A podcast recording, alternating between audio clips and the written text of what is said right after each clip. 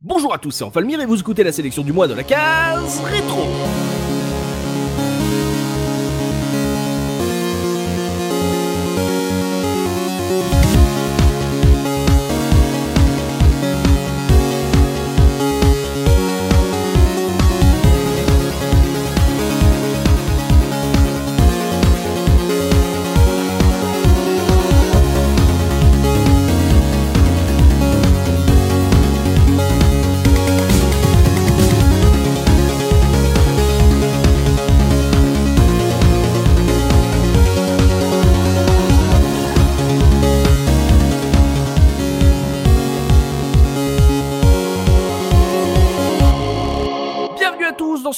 Numéro de la sélection du mois et aujourd'hui je suis avec Soubi Kun. Comment ça va Soubi? Salut tout le monde, ça va nickel. Euh, Vous l'avez entendu déjà, et voilà, il, il fait partie des meubles, euh, mais bon, euh, ça reste quand même un petit nouveau. Il faut quand même lui donner euh, tout le soutien euh, nécessaire puisque Reikoff est avec nous. Bonjour Reikoff. Hello, ça va? Et, bien sûr, on l'avait annoncé, Reikoff n'est pas la seule recrue de la case cette saison, on l'attendait, elle est enfin là c'est son premier numéro sur la case en tant que chroniqueuse officielle. Faites-lui un tonnerre d'applaudissements, un tonnerre de, de, de bonnes ondes dans les commentaires puisqu'on est avec Shenron. Bonjour Shenron. Bonjour, bonjour.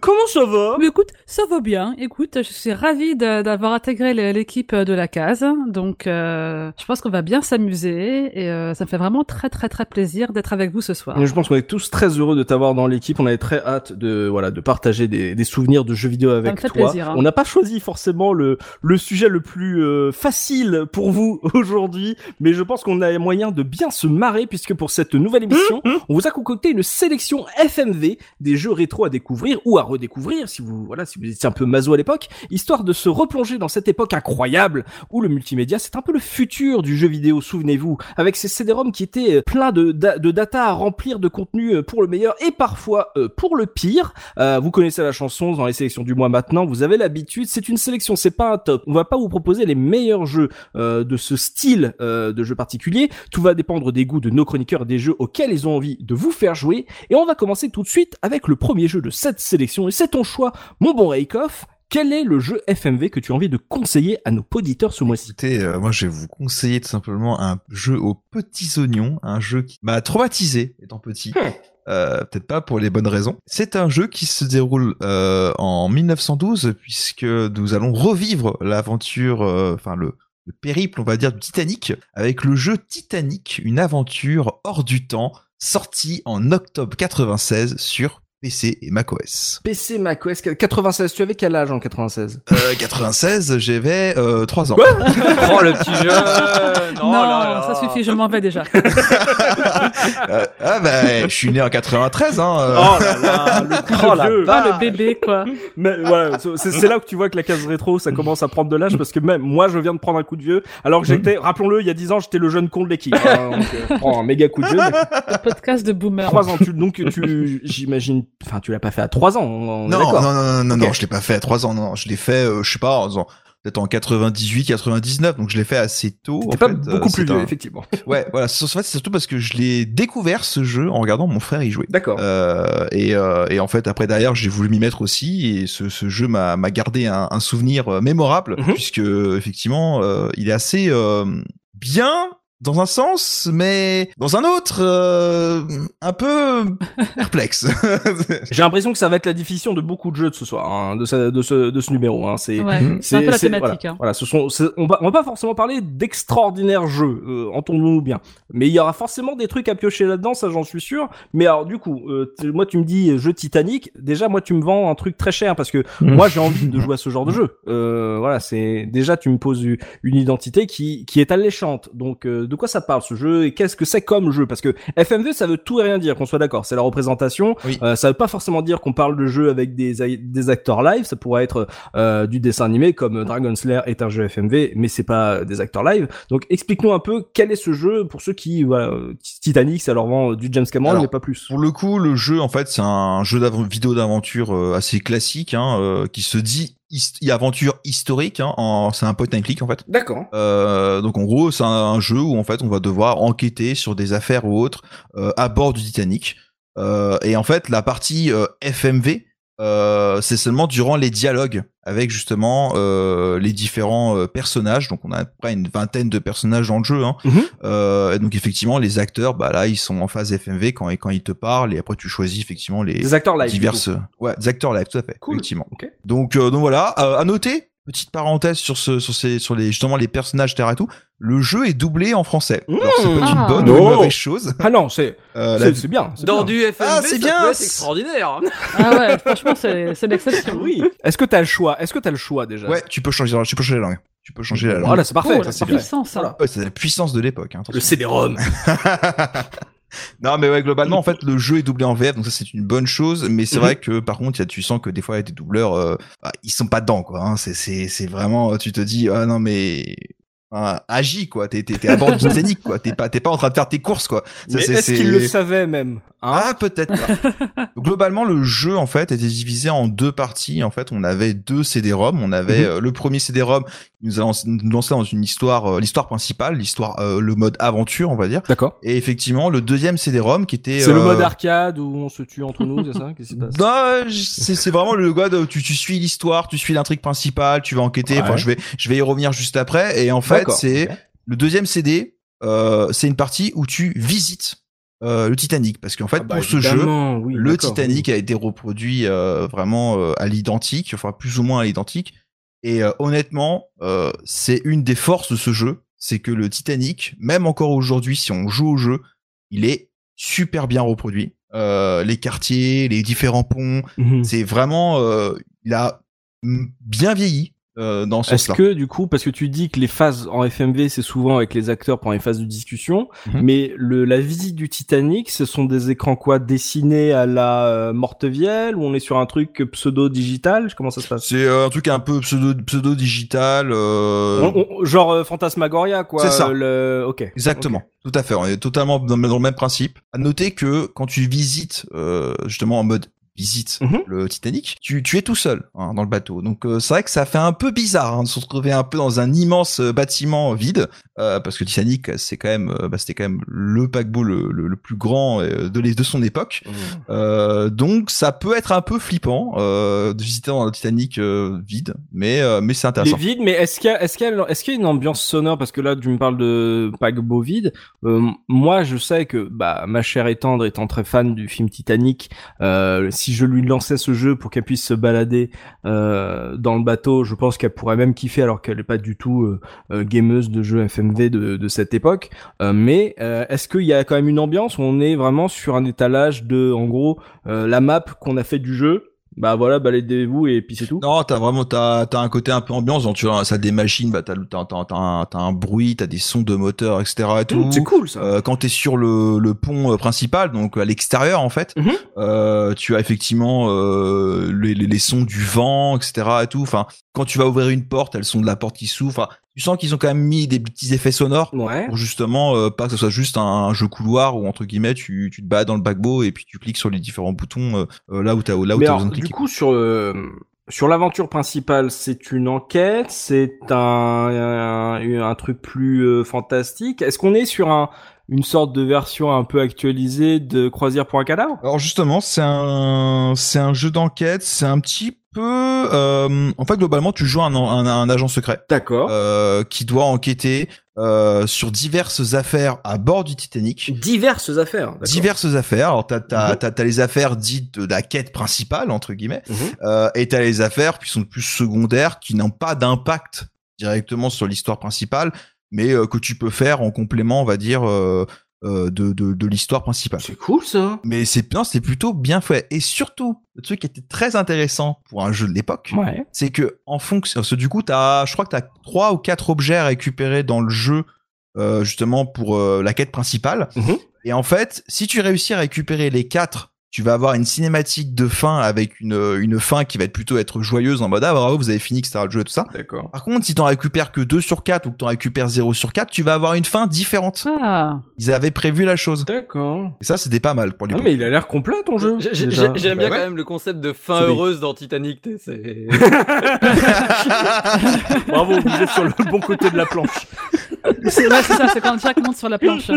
Du coup, t'as une espèce de, de, de compte à rebours parce que bon, c'était sur le Titanic, quoi. Donc, au bout d'un moment, ça coule, j'imagine. Tout à fait, t'as un petit compte à rebours que tu, que tu ne connais pas. hein. Euh, En fait, disons que tu, euh, tu fais ton, ta vie, tu fais ton enquête, et c'est que euh, il y a un moment euh, T euh, dans, dans l'histoire, euh, le paquebot heurte de l'iceberg, on connaît l'histoire, et donc du coup, dès ces moments-là, en gros, t'as, euh, je crois, deux heures, deux heures de jeu où tu dois finir À l'enquête. partir de Ouais, ce à moment-là. partir de ce moment-là. Mais du coup, tu peux par exemple mettre 1000 heures avant ce moment précis euh, pour se balader, découvrir. C'est c'est pas un jeu vraiment en temps réel. Il, il se met en temps réel à partir du moment où t'as heurté le l'iceberg. Et donc du coup, le moment, le Très moment où tu idée. heurtes l'iceberg, bah c'est en général c'est le moment où tu arrives à un moment clé en fait de l'histoire. Et t'es pas obligé. Oui, oui, mais en gros, il y a rien que tu peux rater avant ce compte à rebours des deux heures. Il y a il y a pas de séquence que tu peux rater. Moi, moi, j'ai euh, j'ai fait Mission Falls il y a pas longtemps avec vraiment c'est un jeu d'enquête où il y a des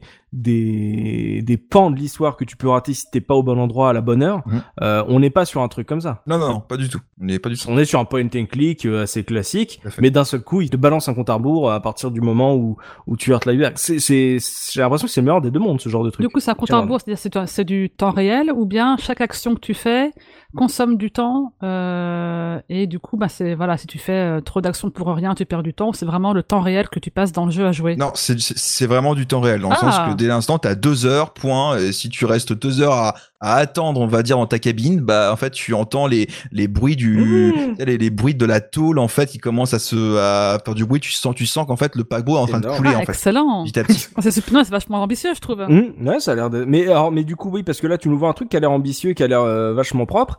Euh, est-ce que tu nous survends le truc, ou est-ce que pour toi, quand tu l'as fait à l'époque, c'était vraiment incroyable euh, comme expérience Moi, j'avais, j'ai toujours adoré euh, le Titanic, euh, bah du moins, je pense par le par le fait qu'il y avait le film de, de James Cameron, hein, comme beaucoup. Mhm. Et c'est vrai que du coup, j'étais très intéressé par ce jeu.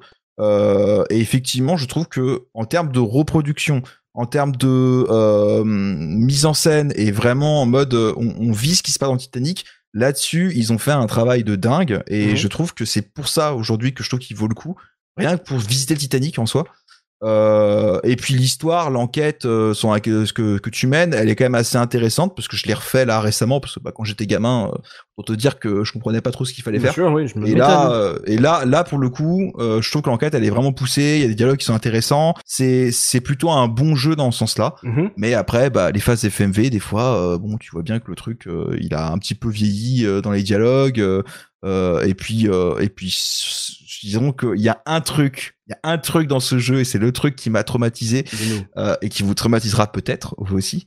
c'est la musique, la musique de ce jeu, Ah ouais? euh, qui est assez angoissante. Euh, Genre, Pour un jeu dans d'enquête. un survival? Bah en fait, pour te dire, euh, donc pour, pour ceux qui me connaissent pas, je, je suis amené souvent à faire du jeu de rôle papier, du jeu de rôle Cthulhu notamment, Mhm. euh, et euh, typiquement les jeux, les musiques de ce jeu, j'utilise pour du jeu de rôle Cthulhu. Voilà, c'est. Ouais, ça, bah, du coup, euh, faut que j'écoute ça. Mais euh, tu me parles de jeu d'aventure euh, qui a, avec un, je pense que tout le setting a l'air assez, euh, assez euh, séduisant euh, pour ceux qui nous écoutent et qui, euh, voilà, euh, sont, euh, tu les as titillés avec Titanic, mais là tu nous vends, tu nous vends quand même un jeu d'enquête, un jeu d'aventure qui a l'air quand même très très propre. On est sur quoi comme point and click? On est sur de la collecte d'objets, des combinaisons, ou alors beaucoup de dialogues, beaucoup d'allers-retours pour parler aux gens dans le bon ordre? En termes de jeu d'aventure, euh, par rapport à ce que t'as fait à l'époque et ce que t'as fait après, euh, on est sur un, jeu facile ou euh, ou un truc un petit peu hardcore. un jeu plutôt hardcore et on est plus sur un système de jeu effectivement où on doit récupérer des objets mais c'est récupérer des objets typiquement suite à un dialogue avec un PNJ tu vois euh, récupérer je sais pas une montre à gousset euh, euh, auprès d'un d'un riche homme euh, bah si faut, faut lui parler au bon moment après avoir parlé à telle personne euh, avant Mhm. euh, donc c'est beaucoup de ça, beaucoup de récupération d'objets. T'as une grande mallette dans, dans le jeu en fait qui est un peu ton ton, ton inventaire en fait où effectivement t'as, tu vas avoir une multitude d'objets à la fin. Euh, certains, tu ne sauras plus quoi en faire.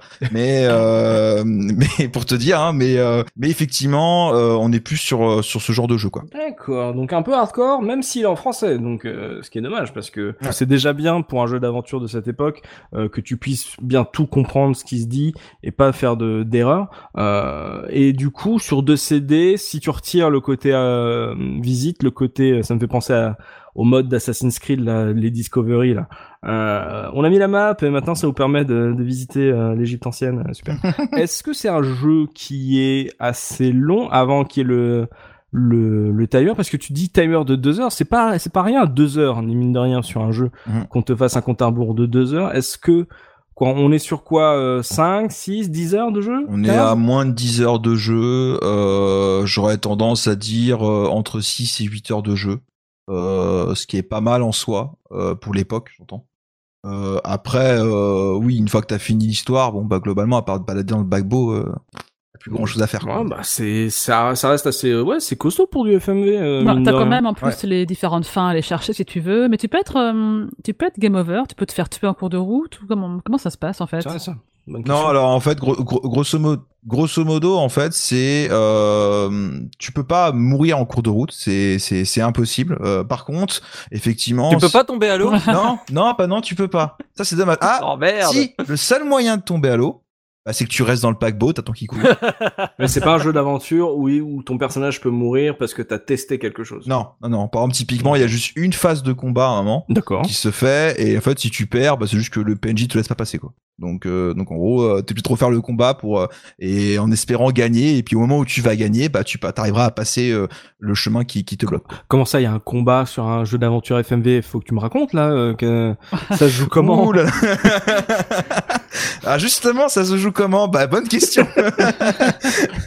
non bah écoute, euh, faut essayer d'appuyer sur un peu tous les boutons et puis t'espères de t'espères de voir comment ça se comment ça se passe. Mais effectivement, c'est euh, c'est disons qu'ils ont voulu proposer un système de combat où tu te bats contre un, un matelot euh, du Titanic dans les dans la salle des machines parce qu'en fait ce, ce dit matelot euh, qui a un peu abusé de l'alcool Mhm. euh, t'empêche de passer. Et donc du coup, effectivement, ça se règle au point. Euh, et en gros, euh, du coup, on se retrouve avec une scène où on a euh, l'acteur qui est en FMV, en mode prêt à combattre avec ses poings et qui te donne des fois de temps en temps des coups de poing énorme si tu ripostes pas tout de suite. Euh, c'est un peu drôle à voir, donc euh, donc voilà, ça, ça, ça peut être, ça peut être le moment drôle du jeu. le quoi, moment drôle du jeu. D'accord, ouais, bah moi ça me donne envie euh, de, au moins de regarder peut-être un, un let's play parce que je sais pas s'il peut tourner facilement. euh. Il est pas sur Abandonware. Euh, Si, France il y est, il y est effectivement, Sérieux et il marche bien. bien. sur euh, Windows 10. Cool. euh, justement, je l'ai relancé il y a pas longtemps et, euh, et franchement, euh, il- c'est pour ça qu'il est, il est à Trop portée bien. de tout le monde. Si vous voulez juste visiter le Titanic, bah tu peux, y a, tu peux le faire. Tu télécharges en quelques quelques minutes et puis c'est parti. Quoi. Ah, bah ça c'est une très très bonne nouvelle. Euh, du coup, je vais peut-être euh, me le faire. Euh, Soubi, comme un comme jeu d'aventure Titanic, c'est un jeu que tu avais dont tu avais entendu parler. Tu as au fil de tes euh, pérégrinations rétro gaming? Absolument pas. Je découvre ce soir et franchement, ça, ça me donne vraiment méchamment envie de tester. Que, quoi. en, en tout cas, alors peut-être que t'as un gros mytho Raikoff et que ton jeu il est tout il est tout caca. Parce que en vrai, on va être d'accord, tu nous vois un jeu qui a l'air vachement bien. hein. Oui. On, on va y jouer à ton jeu, on va y jouer à ton jeu. Et s'il est nul, si tu nous, si tu nous as vendu un jeu qui est pourri juste parce que t'avais 8 ans, on va Eh, te peut- retrouver. peut- Peut-être que c'est parce que je suis un bon commercial, je sais pas. Ah voilà, c'est un bon vendeur de jeu. Mais euh, c'est vrai que là tu, tu me donnes envie. En tout cas, le setting, moi je le trouve euh, très séduisant et euh, Il est sur Steam aussi. Je viens de voir à l'instant qu'il était sur Steam. Ah Ouais, ouais. Bah justement, j'étais en train de faire une recherche en parallèle et j'ai vu que donc il est il est sur Steam et il a l'air d'être réédité par euh, Night Drive, tu sais, c'est qui Dive, pardon, Night Dive, tu sais, qui sont spécialisés pour recycler tous les vieux jeux, notamment euh, Turok, euh, hmm. où ils ont ressorti Doom 64, etc. Donc euh, en général, ils font du plutôt beau boulot en, portage comme ça. Donc euh, franchement, ça me donne vraiment envie de, de le tester. Il est il est à 5 euros euh, sur Steam. franchement. ben, Ah, en euh, revanche, la version Steam n'a pas le français. Ah, Je suis sur la page du magasin là et euh, Ah, c'est dommage. ça histoire. Dommage. Et toi, Shenron, tu connaissais ce jeu? C'est ton style de jeu, les jeux d'aventure Euh, alors pas trop, et du coup je découvre totalement ce jeu, donc, dont j'ignorais totalement l'existence. Et euh, là je vois des screens là, et ça a l'air sympa. Il y a un côté un peu ouais Seven Guest dans les décors, Mhm. avec la surimpression des acteurs devant. Euh, ça a l'air un peu euh, un peu cheap, mais juste ce qu'il faut pour, pour que pour que ça ait du charme. Mhm. Donc moi je suis assez cliente, hein, surtout s'il n'y a pas de s'il y a pas de game over, euh, s'il n'y a pas de soft lock. euh, je suis un peu nul au point and click tout ça. Donc là ça me et pourquoi pas? Ça peut être marrant. Ouais, Raykov, dis-nous, c'est quoi le défaut du jeu? Bah, le défaut du jeu, c'est- Qu'est-ce qui peut nous rebuter? c'est moi personnellement c'est sa musique. Hein. Déjà, je trouve que franchement, euh, je je suis désolé, mais bon, mettre une musique euh, qui fait penser à un film d'horreur alors que t'es à bord du Titanic en plein quartier d'équipage, euh, bon, j'aimerais comprendre pourquoi, quoi. Non mais tu sais c'est comme c'est comme le doublage on sait pas quelles ont été les consignes du compositeur peut-être que à la base c'était autre chose on ne sait pas Ah non, mais c'est un truc récupéré d'ailleurs Au- Autant, autant t'as des musiques, ça passe, ça passe très bien. Tu te dis ah c'est sympa, il Ouais. y a une petite ambiance, etc. et tout.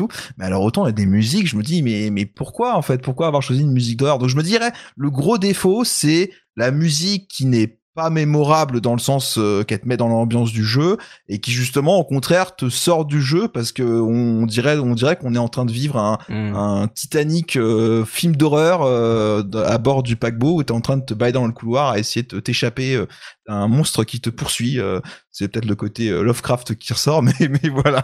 bah, je- euh, bah, là tu me bah, je viens de penser si tu l'utilises sur euh, certaines euh, sessions de jeux de rôle euh, Cthulhu c'est qu'elle est pas si mauvaise Ah, donc en fait le problème c'est pas qu'elle est nulle c'est qu'elle est Elle est pas adaptée, su- en fait. hors sujet elle est hors sujet oui elle n'est pas adaptée à la situation. En fait, c'est ça le truc. c'est- c'est- D'accord. Ah, ben, euh, on commence bien cette sélection. On a un jeu euh, qui a l'air, euh, en tout cas, euh, bien. Si, si, je pense que s'il a été réédité, c'est que il a dû connaître un bon petit succès aussi. Donc, euh, Mm. c'est cool déjà de nous faire découvrir. Effectivement, Oui, parce que là, en plus, il est sur GOG.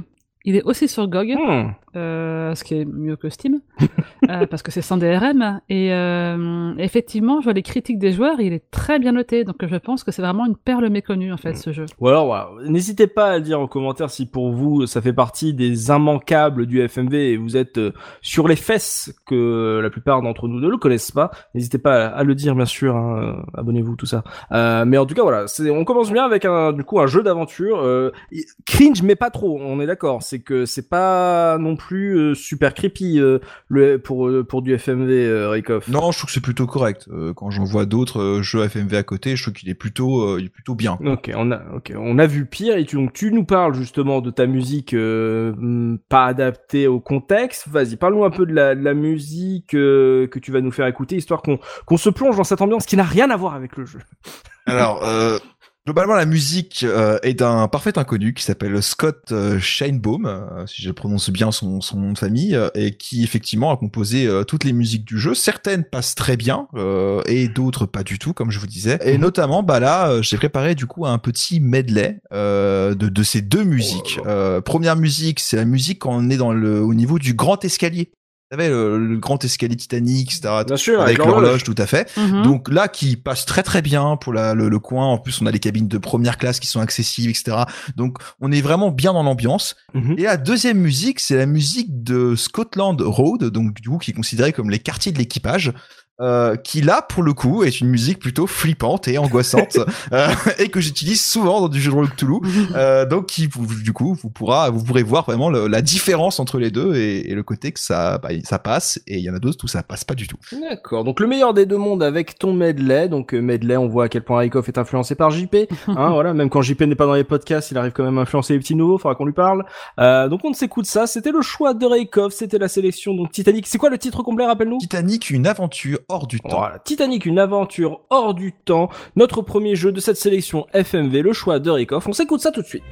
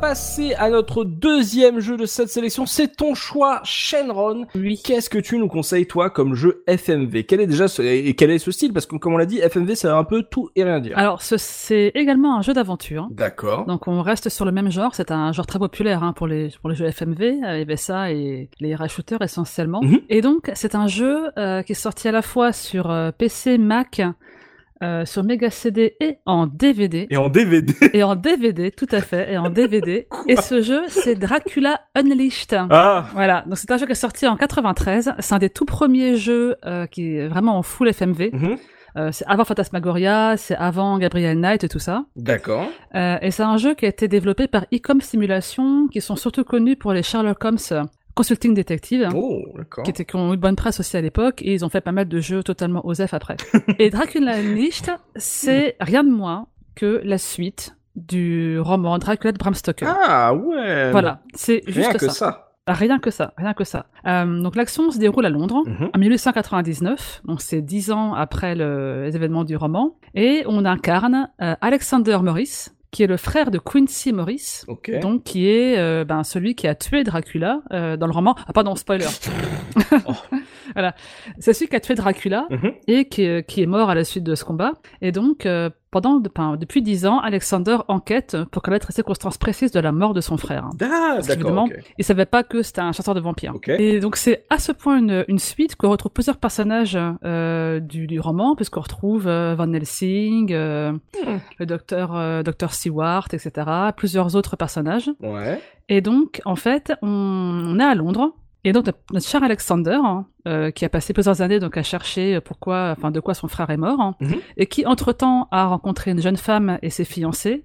Et j'en parle parce que cette femme s'appelle Anisette, comme le comme la voilà, boisson. comme la boisson, quoi.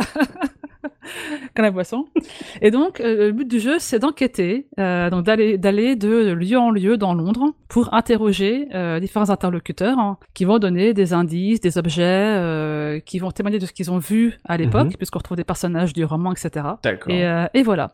Et donc, c'est un jeu qui est vraiment entièrement en FMV. Donc même les décors. Même les décors, en fait, ce qui se passe, c'est que on a des écrans fixes hein, qui représentent l'extérieur des lieux qu'on visite, Ok. avec un petit menu avec l'inventaire, le journal, etc., etc. Ouais. De là, on peut prendre une calèche Mmh. et euh, en choisissant l'adresse de la destination. Oui. Et une fois qu'on rentre quelque part, une séquence vidéo se déclenche. Ok. Voilà, c'est vraiment la côté FMV. Mhm. On est totalement passif hein, durant les séquences vidéo, donc c'est vraiment des séquences tournées ben, comme un film, hein, euh, avec des décors, des costumes, ça papote, etc., différents angles de vue. Ça me fait penser à un, fi- à un jeu FMV totalement claqué qui se passait à Paris dont le nom m'échappe et qui avait l'air ridicule mais euh, mais en fait là du coup il va falloir que tu me vendes un truc bien parce que là j'ai un truc vraiment pire que nanar dans la tête avec euh, c'est des, des, des juste la caméra qui monte les escaliers d'un euh, d'un immeuble parisien euh, basique euh, avec euh, un tout petit écran, genre la vidéo prend euh, un quart de l'écran euh, de jeu. euh, j'ai j'ai un vieux PTSD qui me remonte en tête. là. J'essaie de retrouver le titre, mais vas-y. On est sur quel style de- On est sur un jeu euh, comme Raycov, genre un jeu qui est bien, ou on est sur un truc beaucoup plus Euh, alors, comment dire, c'est un jeu d'horreur, hein, puisque euh, bah, Oui. on pourchasse Dracula et des histoires de malédiction. euh, euh, au fil de l'enquête, on découvre que chaque soir, euh, des, des gens se font assassiner, décapiter, euh, vider de leur sang, etc., etc. Mhm. Donc c'est pas la, c'est pas la grosse marade. Hein. Ouais. Donc c'est vraiment sérieux, c'est très premier degré. Peut-être un peu trop parce que eh, du coup c'est pas très surprenant, quoi. Ça, on est un peu sur des rails. Mhm. Mais en revanche, il y a un côté nanar qui se dégage de tout ça Ouais. et qui est pas désagréable dans, dans le sens où euh, c'est bizarre parce qu'en fait c'est un peu entre deux disons que c'est quand même plutôt friqué pour un jeu FMV avec ben, des costumes d'époque euh, voilà t'as des décors euh, les comédiens ils croient à mort hein. donc euh, voilà ça joue D'accord. et en même temps c'est quand même ben, pour faire du- un jeu c'est friqué pour faire du cinéma c'est quand même pas assez Ok. et, et donc, euh, bon, les décors sont un peu pauvres malgré tout. On voit bien que les acteurs, en, en fait, c'est le festival des postiches. hein. Il y a des, il y a des, il y a des moustaches postiches, il y a des papes postiches, il y a des roues C'était la mode à l'époque. C'était la mode à l'époque. Et, et- et en plus de ça, euh, c'est un jeu qui se déroule à Londres et tous les comédiens sont américains. J'ai l'impression. Et donc, tout le monde surjoue n'importe comment l'accent britannique. Trop bien. Oh mon Et dieu, un oh non. festival de roulage de air, euh, d'accent improbable, euh, ça joue shakespearien, euh, enfin, et tout le monde y croit à mort, hein. mais c'est c'est assez ridicule, quoi. Et c'est à ce point ridicule que le jeu est uniquement en anglais, D'accord. non sous-titré, euh, dans aucune version. Et du coup, bah, vu que Compliqué. c'est compliqué quand tu parles bien anglais, enfin quand tu parles, Ah. enfin c'est compliqué quand tu parles anglais normalement, un peu l'anglais courant, Oui. mais en plus avec tout le monde qui surjoue son accent britannique là.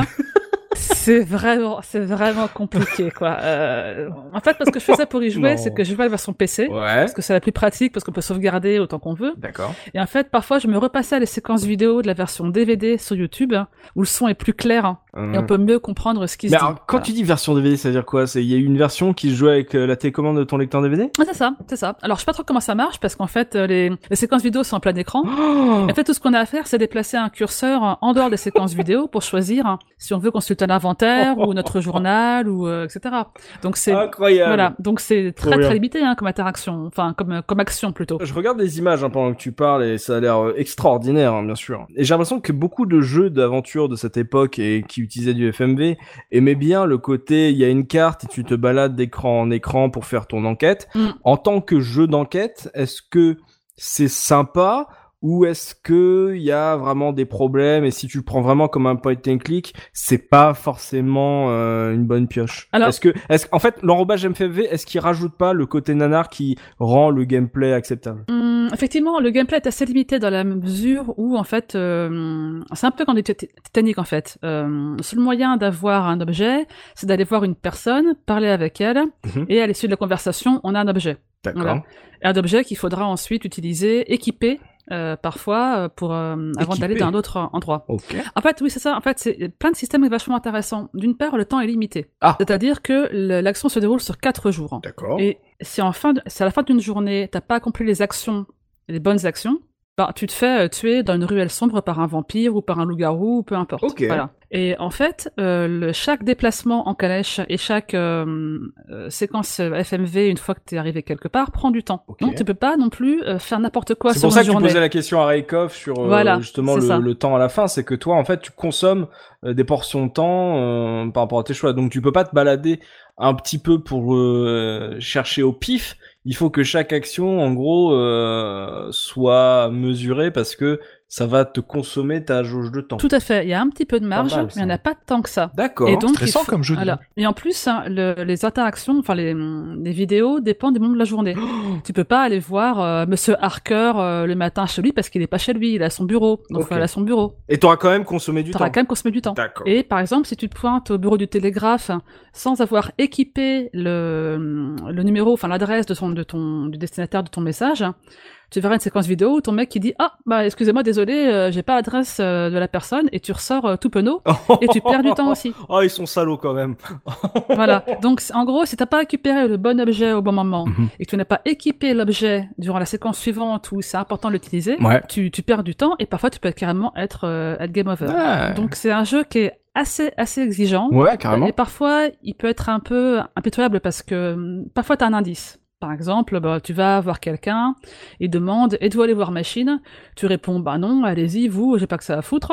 Et du coup, le mec il t'engueule. Mhm. Euh, à la suite de ça, ben tu te rends compte que le soir, ben hop, tu te fais buter par un vampire. Donc tu te dis ah ok, en fait j'aurais dû aller à la machine. Voilà. D'accord. Parfois ça arrive, mais parfois non. Parfois tu meurs bêtement sans savoir euh, quelle action t'as ratée. Ah, d'accord. Ouais, c'est euh, c'est vraiment euh, plus qu'exigeant du coup. C'est il faut vraiment faire attention à, à tout et te dire que la mort va être assez présente euh, quand tu vas jouer. Ah Ce ouais. qui est pas fort. Enfin, c'est- là on entre sur le débat. Est-ce qui est-ce que c'est cool dans un jeu d'aventure que ton personnage puisse mourir ou pas? Euh, Mais là, comme comme euh, chaque déplacement te coûte, on va dire, du temps. euh, J'ai l'impression que c'est vraiment tout le système euh, de ton jeu qui te dit choisis bien parce qu'en fait, euh, si tu fais une mauvaise action, tu vas mourir et si tu ne sais pas ce que tu veux faire, tu perds du temps et tu vas mourir. Donc euh, euh, ça a l'air d'être euh, assez hardcore euh, mine de rien. Il faut Oui. il faut être un peu amateur de jeux d'aventure déjà avant de se lancer dans ton aventure là. Ouais, c'est un petit peu hardcore. Après, t'as quand même des indications, même avant de mourir. Hein. Par exemple, euh, souvent, dans, on te dit, ben voilà, on te donne un objet, on, peut te dire, ben euh, c'est pour machin, Mhm. ou on t'a dit auparavant, ah tiens, cet objet-là, ça pourrait servir. Ouais. Parfois, tout, ça s'enchaîne bien. Hein. On te dit, ben, on t'est vraiment un petit peu guidé pour aller voir un tel ou un tel à tel endroit, à tel moment. On n'est pas non plus totalement livrés à nous-mêmes. Hein. On est quand même un petit peu guidé. Ah, Il y a au juste des moments clés où, effectivement, parfois, on, on se fait un peu avoir parce que on n'avait pas d'indication sur ce qu'il fallait faire et euh, Mhm. c'est un peu de des erreurs. Enfin voilà, c'est l'apprentissage par l'erreur. hein. Ok, d'accord. Mais au moins, à, la fin de chaque journée, si t'as encore envie à la fin de la journée, c'est que T'as normalement, fait ce qu'il fallait, quoi. tu peux pas, tu- voilà, tu peux, on peut pas être bloqué le, le lendemain pour un truc qu'on n'aurait pas fait la veille. Ah, c'est bien ça. C'est voilà, ils sont exigeants, mais ils sont A pas. priori, en tout cas, moi, ça m'est pas arrivé. Ouais. Euh, tu parlais justement que c'est la suite euh, du roman. Euh, moi, je suis pas féru, enfin, je, je suis pas expert de Dracula du tout. En termes d'histoire, c'est basé sur un truc qui existait déjà, où ils sont allés full original. Comment c'est pour ceux qui aiment justement la, le personnage et, Alors, j'ai euh, pas trop creusé. et le livre Moi, il me semble que c'est du full original. Ils ont juste repris euh, les personnages qui étaient encore en vie euh, à l'issue du, à la fin du roman pour les euh, recaser dix ans plus tard euh, à Londres. D'accord. Euh, bon, évidemment, c'est pas, enfin, c'est pas canon, quoi. ah bon? Enfin, enfin, je pense pas. Euh, mais c'est plutôt bien intégré. C'est bien, il y a des petits rebondissements qui font directement écho à ce que j'ai lu euh, de ce qui se passait dans le bouquin. Euh, donc c'est vraiment. euh, Ça peut, ça peut plaire si on a aimé le bouquin. Ouais, c'est c'est pas non plus. euh, je vous dis ça. Il y a un- le, le, le scénario, voilà, c'est pas. C'est pas la grande euh, littérature. C'est pas la grande. C'est pas la grande littérature. quoi. ça vole pas très haut, mais euh, ça a beaucoup de charme parce que il y a quand même des, des moyens mine de rien. Ça, ça tente des trucs. Ouais. Ça tente des trucs. Oui, j'ai, je regarde, j'ai regardé. euh, Il y a en tout cas dans les costumes. Bon, tu parlais de postiche et tout, mais euh, en termes de lumière, de costumes, euh, sur les acteurs, ça a eu l'air d'être assez propre. Hein, c'est pas. Ah non mais ça va hein. c'est- pas Non hein, non sûr. ça, ça franchement ça va. Après on voit les- les- la limite des moyens mais Mhm. tu sens que tout le monde y croit, tout le monde fait bien son job. Euh, L'acteur principal est pas trop mauvais. Mhm. En fait les acteurs sont plutôt bons. On a deux trois qui cabotinent à mort hein. et du coup c'est c'est marrant. Mais globalement les comédiens font plutôt bien le taf. Mhm. Même si même si l'histoire elle est assez euh, voilà assez basique, on n'a pas beaucoup de surprises. hein. Ouais. Euh, ça se suit bien, euh, ça se suit bien, voilà, c'est assez pittoresque et, euh, et, et en plus de ça, euh, il y a quand même un petit côté, euh, on a incité à le refaire parce qu'il y a plusieurs fins. Aussi, d'accord. Il y a plusieurs fins en fait à, à la fin du jeu. Si on a réussi à passer les quatre jours et à survivre hein, Ouais. et à sauver Anisette, hein, on peut malgré tout avoir une mauvaise fin parce que on n'a pas euh, euh, sauvé tous les personnages qui auraient pu être sauvés. Voilà. En fait, c'est un peu comme dans Heavy Oh, Rain, quoi, si, vous voulez, si vous voulez. Ouais, j'allais dire, Until Dawn, quoi. c'est, euh, Ouais, voilà. Mais euh, alors, on- tu me parles d'un jeu Dracula et en plus d'un jeu FMV aventure. Est-ce qu'il y a de l'érotisme dans ton jeu ou est-ce que c'est ça Est-ce que c'est pour tout public? Il n'y a, pas- a d'érotisme. C'est un jeu qui avait été classé, je crois, euh, des conseillers au moins de 13 ans ou au moins de 15 ans à la sortie. D'accord. Mais franchement, il y a rien de... Ben, les scènes de mort où tu vois euh, les gens se faire mordre, Oui. mais euh, c'est tout. Voilà. D'accord. Ils ont, ouais, ils se sont pas servis euh, euh, de, du genre et euh, de l'univers pour euh, dénuder des jeunes femmes. Oh non, en 93, tu penses, c'est que Night Trap euh, s'est fait euh, taper sur les doigts parce qu'ils avaient montré la brassière euh, d'une des comédiennes. Bien sûr. Donc non, il n'y a pas, il y a pas l'espèce d'érotisme euh, genre du film de Coppola, par exemple. Pas du tout. C'est très, c'est très très sage. C'est vraiment, euh, c'est très très sage. Mais voilà, c'est, euh, c'est une chouette aventure. Et en plus, pour ceux qui seraient un peu rebutés par la difficulté, Mhm. euh, on peut skipper toutes les séquences vidéo, on peut skipper tous les déplacements en calèche. Et vous, avez- vous arrivez, vous arrivez direct au générique de fin, ça se passe super bien. non, mais du coup, enfin, je veux dire, euh, on peut sauvegarder à volonté sur PC. Mmh. Donc, ben voilà, si, si tu meurs en fin de journée, Mhm. Tu recherches ta sauvegarde et tu refais vite fait euh, voilà ta, ta séquence du jour en changeant des trucs hein. et du coup c'est pas frustrant euh, t'as pas à te retaper des heures et des heures de jeu euh, pour euh, retrouver le, le bon Tu chemin. parles d'heures et d'heures de jeu, on est sur quoi comme durée de vie à peu près? Alors de, de, de, bout, de bout en bout euh, en allant vite et en, en se trompant pas du tout c'est euh, je crois que les, les, les longues plays font trois quarts d'heure hein. mais en, en, pra- en pratique euh, quand tu débutes que tu connais pas le jeu Mhm. Il faut compter, euh, moi je l'ai refait cet été là, euh, il faut compter 4, 5 heures hein, Hmm. pour une partie complète en prenant bien le temps de voir toutes les vidéos, de d'écrire dans le journal, euh, réfléchir un petit peu, etc. Ouais, je, dis- je dirais, je dirais Écrire 4, dans le 5 heures. journal, tu peux écrire dans le journal. C'est automatique. Ah, à, l'issue de chaque rencontre, Alexander écrit dans son journal, Ouais. ce qui permet de parfois comprendre ce qui s'est dit durant la conversation. Alors, ah, c'est ça qu'on parlait, d'accord. Ok, donc euh, un peu comme Reikov, c'est ouais, c'est euh, c'est un peu plus qu'une grosse soirée, euh, c'est une bonne après-midi, Ouais, c'est ça. après-midi soirée quoi. Et après, tu peux t'amuser aussi, parce qu'en fait, quand, dans une partie, on peut ne pas voir toutes les séquences, évidemment, vidéo. Donc tu peux t'amuser après à, à faire, des, faire des variations, euh, des séquences qui sont optionnelles, euh, Mhm. euh, qui sont pas indispensables euh, à l'intrigue, mais qui sont pas non plus handicapantes, euh, puisque des Mhm. fois tu as un peu plus de temps que, que prévu. Donc non, c'est vraiment c'est vraiment un jeu un jeu sympa. C'est pas un chef-d'œuvre et effectivement il y a un petit côté nanar Mhm. qui, qui le sauve un petit peu. Mais, mais c'est un jeu que j'ai découvert moi en 2012 D'accord. euh, en explorant les Dotec Mega CD. C'est pas, moi j'ai aucune nostalgie pour le jeu. hein. Ouais. C'est, euh, c'est vraiment une vraie découverte assez récente et c'est un jeu que j'aime vraiment bien. Voilà, on est loin des nanars à la Digital Pictures euh, Mhm. Euh, ou euh, à la euh, American Laser Games euh, où, où tu sens que ça a été tourné euh, dans un hangar euh, fumé sur trois angles différents euh, pour cacher la misère. C'est vraiment, tu sens que tout le monde a mis du cœur à l'ouvrage dedans en fait. Ils avaient envie de bien faire, c'est pas forcément Ouais. réussi, mais c'est pas honteux. C'est pas honteux du tout et, et franchement, si on, on peut vite être pris euh, dans l'intrigue, euh, même si elle est pas euh, super originale. Hein, euh, on parle du retour de Dracula, quoi. Enfin, c'est pas non Mhm. plus, euh, c'est pas ouf, quoi. Mais on, on se laisse prendre au jeu et euh, on a envie quand même de, de se creuser un peu la tête. euh, on se demande bah, qu'est-ce que j'ai mal fait. euh, Mhm, bien sûr. L'inventaire se remplit vite, hein, donc tout ne sert pas. Ah oui. Du coup, t'as vite, voilà, tu te poses des questions. euh, euh, voilà, c'est vraiment, euh, non mais c'est un, un bon jeu d'aventure. Ah bah en- en- après le Titanic c'est aussi un, un thème fort donc ça donne envie euh, forcément de, de s'y intéresser ne serait-ce que quand tu vois la jaquette à l'époque. Raikov toi euh, comme jeu d'aventure là on a vu que c'est un jeu où tu peux vraiment mourir, tu peux faire des tu peux faire des erreurs etc ça te coûte. Euh, ça fait ça peut ça peut t'intéresser tu le connaissais tu l'as essayé? Alors j'en avais entendu parler de nom, euh, m'a- je crois que c'est mon frère qui m'en avait parlé euh, à l'époque parce qu'il y a un ami lui avait prêté ou je sais plus quoi, mais euh, Alors ton ah, frère est spécialiste de jeux d'aventure FM on est d'accord. ah, apparemment, je pense qu'on aurait, dû, D'accord. on aurait dû l'invi- on aurait dû l'inviter en fait. Surtout que moi j'étais encore dans mon berceau en 93, hein, donc. euh, oui, c'est clair. Euh, non, mais non, effectivement, non, pour le coup, euh, j'en ai juste entendu parler. Euh, après, par contre, il, il m'a l'air assez dur et, et, et stressant parce qu'au final, t'es un petit peu en mode vite, faut que je me dépêche, quoi. Tu vois, c'est vraiment, t'as pas le temps de traîner, quoi. Bah, c'est pas du temps réel, hein. donc en fait, euh, tu peux prendre une demi-heure euh, si tu veux pour réfléchir à ta future action, puisque c'est le fait de, de, de se déplacer qui consomme ta jauge de temps. Donc t'es pas t'es pas vraiment sous pression. Au pire, t'arrives quelque part, on dit bah non, il est pas là, euh, ah bah non, le bar est fermé. Euh, bah ok, ben tu tu changes, tu changes, euh, tu réfléchis à à quel objet équiper cette fois-ci, qui serait pertinent dans le contexte actuel. Tu parlais de te soft lock quand Raikov parlait de Titanic. Là, comme tu dis que tu consommes des trucs de temps, est-ce que tu peux carrément passer à côté d'une séquence importante et continuer ou de toute manière, si tu t'es trompé, tu vas perdre, tu vas mourir à la fin de la journée et du coup, on va dire revenir euh, à ta dernière sauvegarde? Non, c'est ça. Si tu rates une séquence importante, de toute façon, tu meurs en fin de journée. D'accord, oui, bah, ils, sont, ils se sont pas compliqués, Voilà. mais en même temps, c'est, je pense que c'est la meilleure solution. Voilà, t'as vraiment le chemin Mm. critique. Si tu t'en écartes, tu meurs et basta. Tu reprends ta sauvegarde précédente. Bah, je préfère comme ça, bah, oui, parce que, Voilà, t'as pas de surprise trois jours après. Ouais. Ah bah non, j'ai pas Ouais, récupéré voilà. la, la croix je sais pas quoi. Non, non, non. C'est ça. Tu joues tro- trois heures de plus et tu fais Ah, mais je suis soft lock. Ah, d'accord. Non, au, pi- au pire, euh, bah, en gros, on peut dire qu'un journée correspond à une heure, une heure et demie. Au D'accord. pire, tu perds une heure, une heure et demie de ton temps, quoi. Ouais. C'est pas euh, que tu récupères, euh, si tu veux, Mhm. après, donc en, en skippant les, les cinématiques derrière, si tu veux. Donc, euh, Oui. c'est difficile. Mhm. Euh, c'est vrai que moi, j'ai fait une, plusieurs parties euh, qui étaient pas très satisfaisantes parce que, effectivement, eh ben voilà, je suis. Des fois, on meurt sans savoir pourquoi. Ouais. Euh, du coup, bah, au bout de 3-4 échecs, j'ai quand même pris une soluce pour me débloquer de là où j'étais.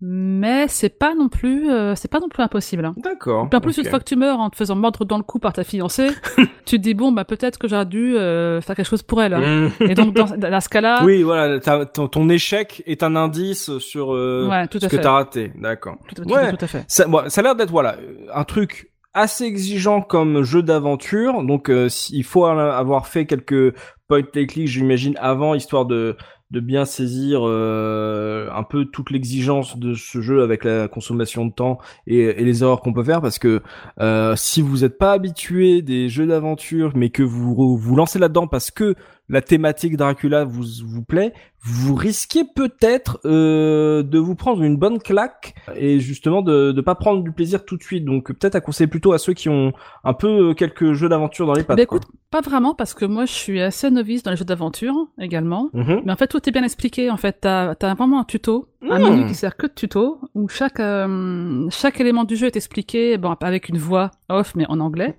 D'accord. Et pour le coup, celui qui fait la voix du tuto, c'est très intelligible, donc il a pas de problème. Et donc chaque élément de gameplay est vraiment bien expliqué. On n'est pas pris en traître en fait. Mais c'est un tuto quoi au début? Non, non, t'as tout le temps, t'as en permanence un, un menu. euh, attends, je Un menu aide. c'est- attends, je crois que c'est uniquement quand t'es dans ton appartement. Ouais, voilà. Quand t'es dans ton appartement, tu as accès à un... donc en gros, euh, au début du jeu, enfin, tu commences chez toi, je crois. Mhm. Euh, et donc à cha- à chaque fin de journée, Ouais. euh, donc tu peux accéder à un menu d'aide où on, on t'explique le système de déplacement, la carte, le temps qui passe, équiper un objet, patati patata. Ah, c'est cool. les menus sont vraiment très clairs. T'as souvent des jeux effectivement d'aventure un peu comme ça où c'est un peu des usines à gaz où on comprend pas ce qu'il faut faire. Euh, non non, Mhm. là c'est pas le cas Bien du sûr. tout. C'est tout est faut parler anglais, c'est à la limite. Ouais. Ah bah oui. Mais euh, c'est vraiment, franchement, c'est vraiment limpide. Euh, et je suis la première à, à je sais pas plus, moi je, je suis un peu à, buti- à butiner les jeux, à pas m'attarder si vraiment c'est trop complexe ou je comprends rien. Ouais. Et elle, pour le coup, quand je l'ai essayé à l'époque, j'ai tout de suite compris ce qu'il fallait faire et, euh, et j'ai joué un petit peu dès le départ parce qu'effectivement, non, c'est même si on n'est pas habitué au point and click, aux jeux d'aventure, euh, on comprend très vite ce qu'il faut faire, quels sont les, les enjeux, quels sont les pièges du gameplay, donc il n'y a pas de souci à se faire. Ok, ah mais c'est bien, s'ils ont pensé à ça, donc du coup c'est plutôt cool. Soubi, euh, dans sa thématique, c'est- j'ai l'impression que le jeu est sorti quand même sur pas mal de plateformes. Tu, tu l'avais vu passer, tu l'avais, tu as, t'as eu l'occasion de le tester, euh, ce Je jeu-là l'avais vu dans les mags, Mhm. mais c'est tout. J'ai jamais testé à l'époque. euh, et puis, euh, en fait, bon, déjà, je, euh, je pense que hum, les, les, les jeux FMV euh, comme ça avec euh, acteurs, euh, moi j'en ai déjà parlé. Mon, mon premier choc euh, FMV, c'était Fantasmagoria. Mhm. Je vous invite à réécouter le podcast qu'on a fait dessus. Tu étais terrifié. Ouais. je, je, je pense que tu vois, j'aurais presque préféré celui-là, tu vois. Euh, dans, tu vois, avec un côté un peu, euh, un peu gore, mais euh, qui reste soft parce que bon, le côté gore de Fantasmagoria, vu mon jeune âge, m'avait quand même particulièrement euh, choqué Mhm. et marqué. J'en reste encore euh, tout Ah troublé. ouais, mais ouais, il y a des séquences qui sont ouais vraiment Donc, vraiment euh, grasses, hein. donc Ouais. je pense que j'aurais préféré jouer à celui-là, tu vois. Euh, bon, c'est- j'ai pas eu cette chance. Mais, mais je, je, je tiens à redire, hein, j'adore Fantasmagoria. C'est- un, c'est un traumatisme euh, que j'aime bien, mais ça reste un traumatisme.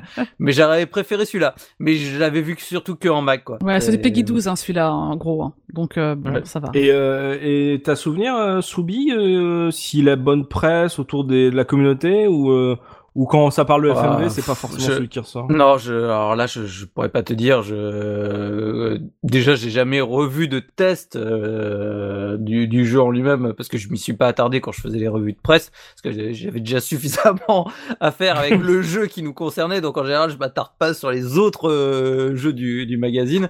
Mais le, non, là, je, je serais incapable de te dire. Faudrait, faudrait qu'on aille jeter un coup d'œil. Ça pourrait être intéressant de voir. Mmh, ouais, parce qu'on voit que Titanic avait, euh, en tout cas, une communauté euh, qui a toujours de l'affection pour le jeu. Oui. Celui-là, j'en j'en ai déjà entendu parler, euh, et puis j'ai beaucoup vu le, la, la boîte méga CD. Donc, euh, moi, j'avais l'impression que c'était vraiment le meilleur du pire euh, du des jeux FMV, Mmh. mais euh, C'est surtout côté- que là, t'es surpris parce que t'as commencé le pod en disant on va bien se marrer, ça va être des gros jeux nulos, et tu, en Oui fait, tu, te dis, tu te dis merde, finalement, Mais les jeux, oui. ils ont l'air bien. C'est ça, ce- celui-là, tu vois, je me dis bon, euh, Dracula, ça me parle pas tant que ça, mais le côté exigence euh, de se balader et tout, je me dis ah, ça peut être un bon challenge euh, Mhm. à tester, euh, ça peut être, il y, a, y y moyen de se de s'amuser là-dessus et puis euh, même bon, le seul problème c'est qu'effectivement ça parle que anglais sans sous-titres et ça peut être un peu un peu chiant si je comprends pas ce qui se dit. Ah, surtout si tu le fais sur Twitch Mhm. et que tout le monde te parle en même temps. Voilà, voilà pour le coup c'est impossible. hein. Mais c'est ben, mais surtout si les mecs ont un force un force un accent anglais qu'ils n'ont pas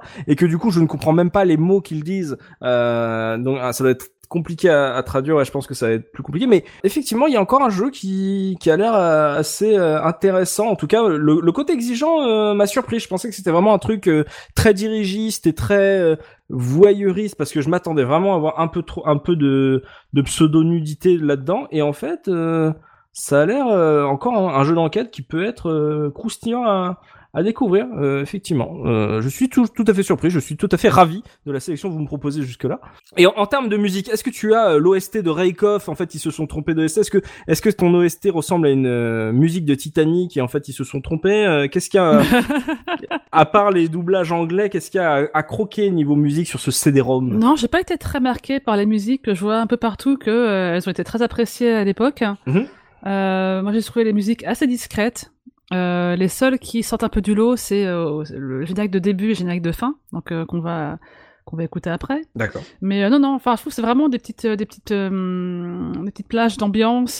Parfois, t'as des petites montées comme ça en pression quand il y a un truc important qui se passe. Mhm. donc c'est assez organique en fait. Hein. C'est de la musique symphonique en fait, mais que j'ai trouvé moi pas non plus, voilà, pas pas très très marquante. C'est vraiment le la, la partie, voilà, les, les dialogues qui sont formidables. Hein, franchement, euh, ça- ah ouais? ah mais, mais tout le monde surjoue, tout le monde, c'est génial. Enfin, c'est vraiment à, à crever de rire. hein. Euh, les dialogues et voilà, enfin les musiques sont pas inoubliables à mon avis. Ah ouais. Euh, donc ça va pas être forcément.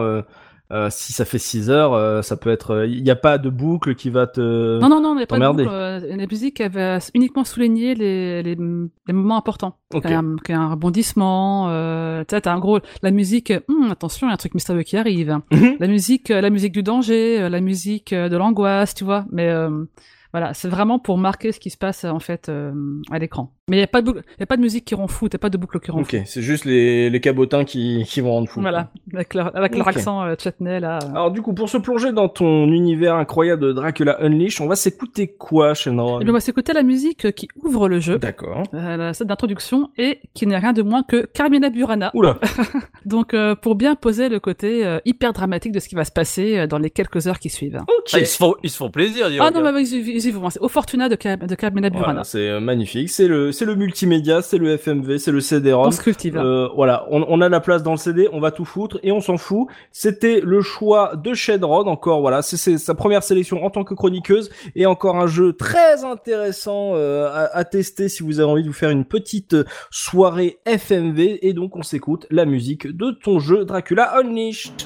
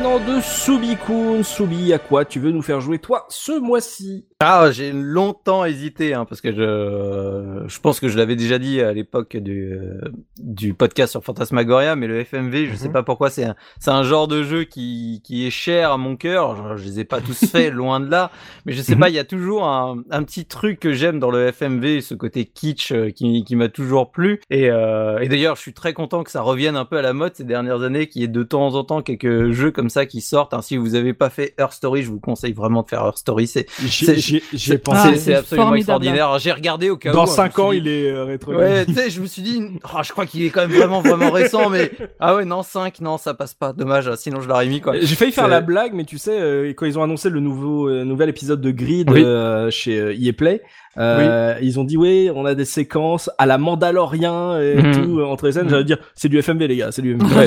Arrêtez, Euh, Donc, arrêtez euh, de dire à la Mandalorien. Donc je, je, je, je suis quand même content que ça, que ça revienne un peu et que surtout ça, revienne en étant vraiment, en plus, vraiment intéressant dans les Ah oui, propositions oui. qui, qui, sortent aujourd'hui. Hein. Mais à l'époque, euh, à l'époque, ouais, il y, a- il y a plein de jeux qui, qui m'ont plu. J'ai donc j'ai vraiment hésité entre trois. En gros, je voulais soit parler de, de X Files, le film, euh, ce, ce magnifique FMV sur euh, 6 ou 7 CD, je me rappelle plus, Mhm. euh, que, que j'avais adoré à l'époque. J'avais fait sur PC. J'ai hésité avec euh, Hardline. Je sais pas si vous connaissez parce que Ah c'est un Battlefield. un FMV. Euh, non, non. c'est un FMV ray shooter. Ouh. C'est c'est c'est et euh, très kitsch, très très très kitsch, euh, mais et que j'avais adoré à l'époque. Voilà, donc j'ai- j'ai j'ai longtemps hésité avec celui-là, et puis je me suis dit non, bah je vais parler du trou- du tout premier au final, celui qui qui pour moi a été le premier FMV que euh, que j'ai joué, Mhm. et donc je vais parler de Road Avenger. Je, Ah. je pense que un certain nombre le connaissent notamment du fait de son portage sur Mega CD, parce que je pense quand même que c'est majoritairement sur ce portage qu'on l'a tous découvert à l'époque.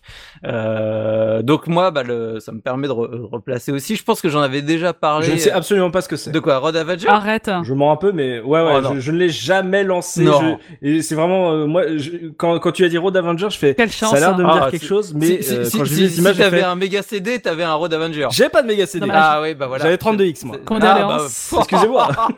Mon pauvre. Ouais.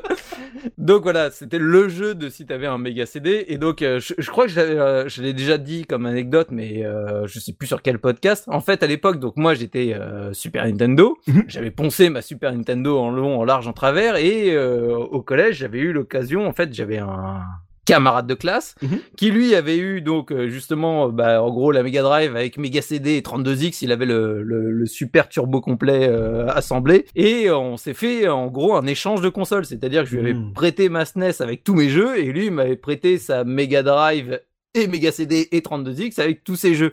Ce qui m'avait permis d'un coup de découvrir une autre ludothèque, un autre monde, euh, mais d'un point de vue, euh, enfin je sais pas si tu t'imagines quand Mm. j'avais quoi? J'avais 11 ans. Euh, D'un coup, tu te retrouves avec une nouvelle console et euh, je sais pas, il y avait peut-être euh, une vingtaine de jeux comme ça d'un coup euh, qui Puis m'arrivaient. il y a le côté Megazord de la, de- du setup complet. C'est- c'est- hein, c'est- C'était un truc de fou. J'étais, j'étais comme un fou. Bon après, euh, il s'est passé des, des trucs quand, quand j'ai rendu, quand on s'est réchangé les consoles.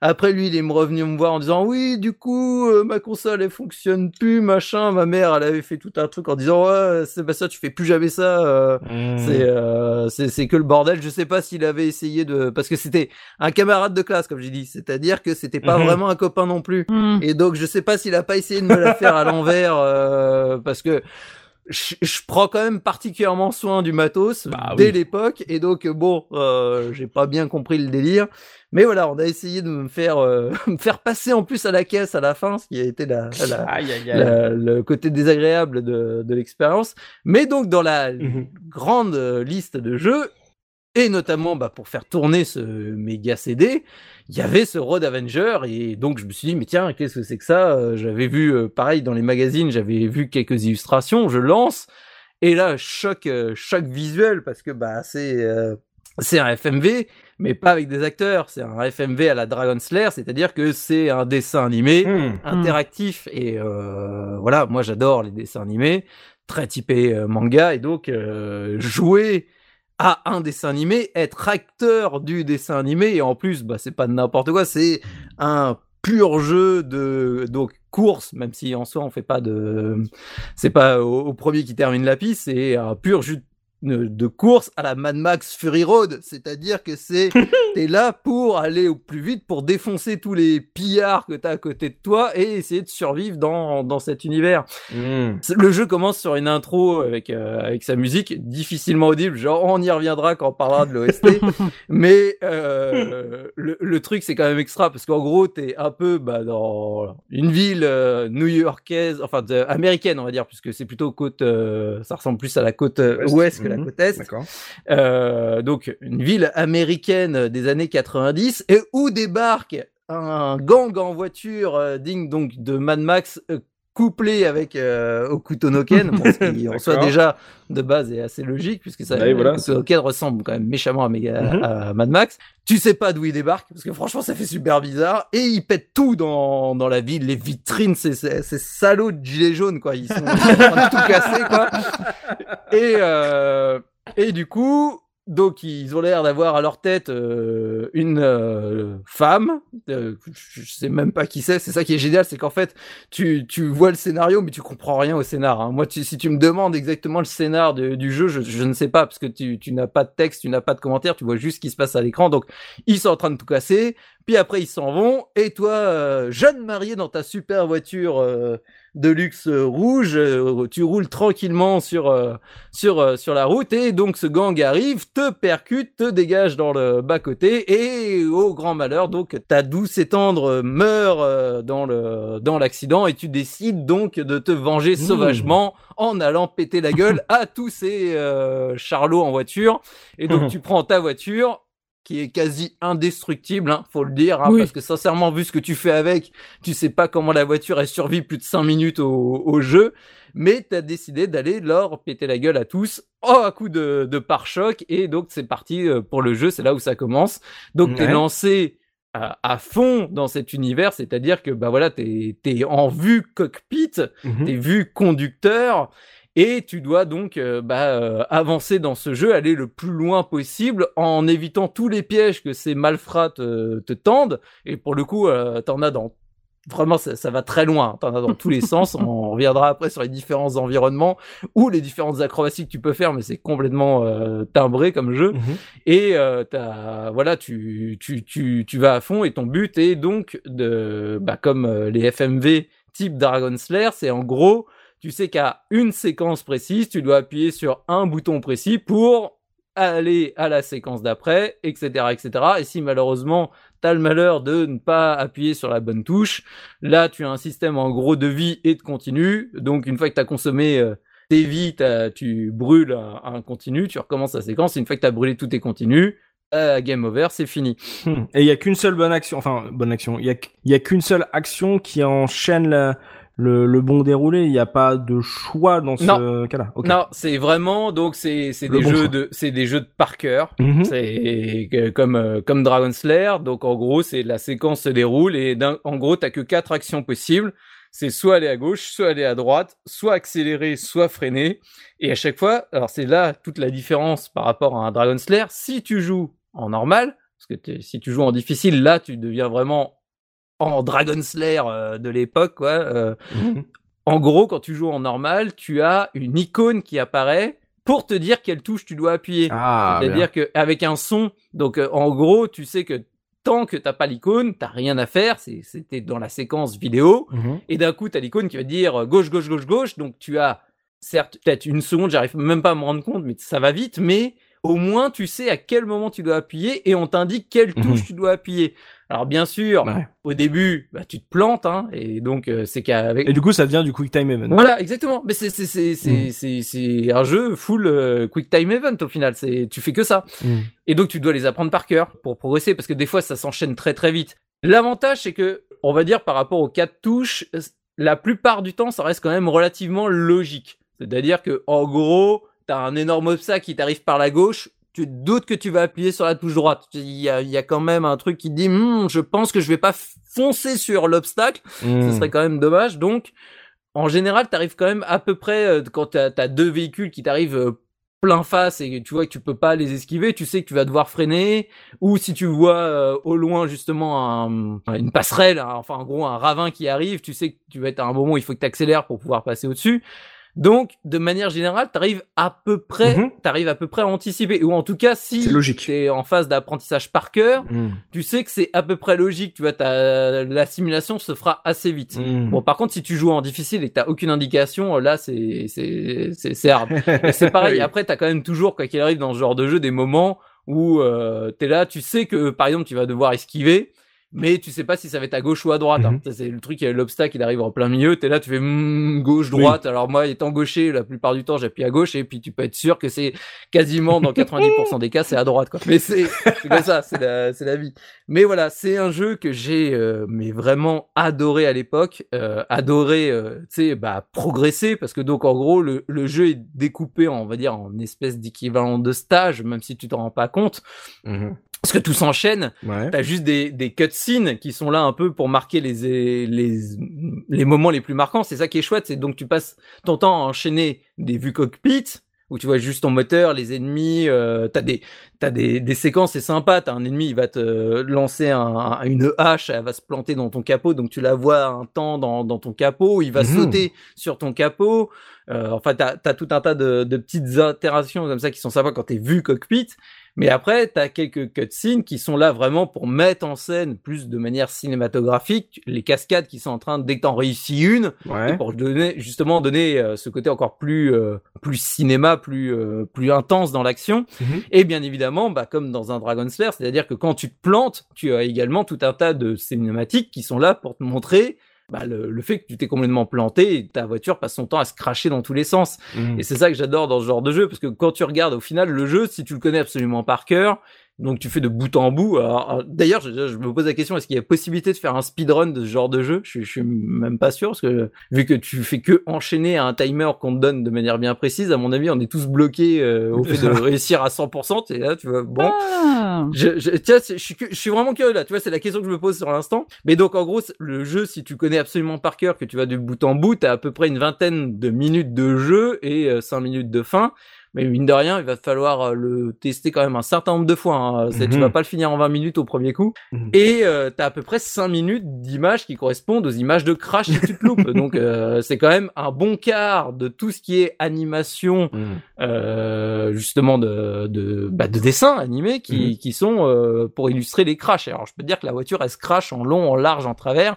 Elle, elle subit des dégâts absolument monstrueux quoi. Et pareil comme je te dis c'est c'est du cinéma. C'est la voiture. Tu vas sauter au-dessus des ravins, tu vas faire des vrilles en même temps que tu sautes. Tu vas défoncer des voitures qui sont trois fois plus grosses que toi. Tu vas t'as des hélico des hélicoptères qui vont te charger, que t'esquives à la dernière seconde. Enfin tu alors si il y a aussi plein de passants qui sont à deux doigts de t'as l'impression d'être dans Carmageddon des fois parce que t'arrives sais genre tu rentres euh, surtout au début du jeu T'es au début Mhm. du jeu t'es au- dans la dans la ville en particulier donc euh, t'arrives tu rentres dans un espèce de de vitrine de centre commercial donc t'as t'as tous les gens qui sont dans le dans le centre euh, qui sont qui essayent d'esquiver la voiture puis après t'arrives à la plage donc là t'as les gens qui sont sur la plage que t'essayes pareil des... enfin c'est pareil Mhm. t'essayes pas parce que de toute façon c'est c'est en soi il n'a aucune interaction dessus mais c'est très drôle à voir. Vraiment, il y a plein de moments, tu dis, je sais pas comment j'ai pas fait euh, 25 000 morts dans, dans cette séquence de jeu parce que tu- il y a des gens de partout que t'esquives de partout. Et voilà, quoi. C'est un jeu que je trouve absolument très chouette. Un jeu qui est sorti sur plein de supports. Donc, comme je disais, nous, on l'a surtout connu sur, euh, sur Mega CD. Mhm. Euh, mais au final, donc, bah, au départ, c'est une adaptation d'un jeu arcade qui est sorti en 85. C'est vieux, hein. C'est vieux. Mm. C'est donc euh, au final, tu vois, il sort en 92, je crois, sur Mega CD, si je dis pas de bêtises, donc euh, sept ans plus tard. Mhm. Et j'ai vu, il y avait, il y a une adaptation Amiga, Mhm. il y a une adaptation Windows,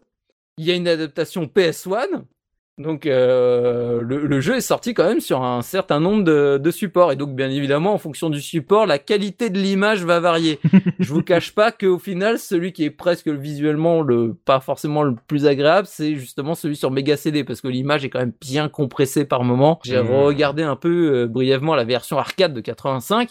Wow, c'est c'est quand même assez beau quoi. Pire que ça, je veux dire, moi j'ai vu la date 85 et j'ai vu le jeu tourner Mm. et je me suis dit mais c'est à tomber par terre euh, visuellement. Et, Ah oui. et l'autre truc qui m'a choqué, c'est que c'est réalisé par le papa de Double Dragon. Mhm. Mais euh, waouh, je, je suis passé totalement à côté Mais de le- ce- cette pépite. D'a- d'a- D'ailleurs, donc le bah si je dis pas de bêtises, dans le Double Dragon premier du nom, quand tu sors au tout début, dans le garage, t'as la, la voiture de Road Ava- Avenger. Ah ouais? Tout à fait, tout à fait, ouais. C'est Oh là c'est- là.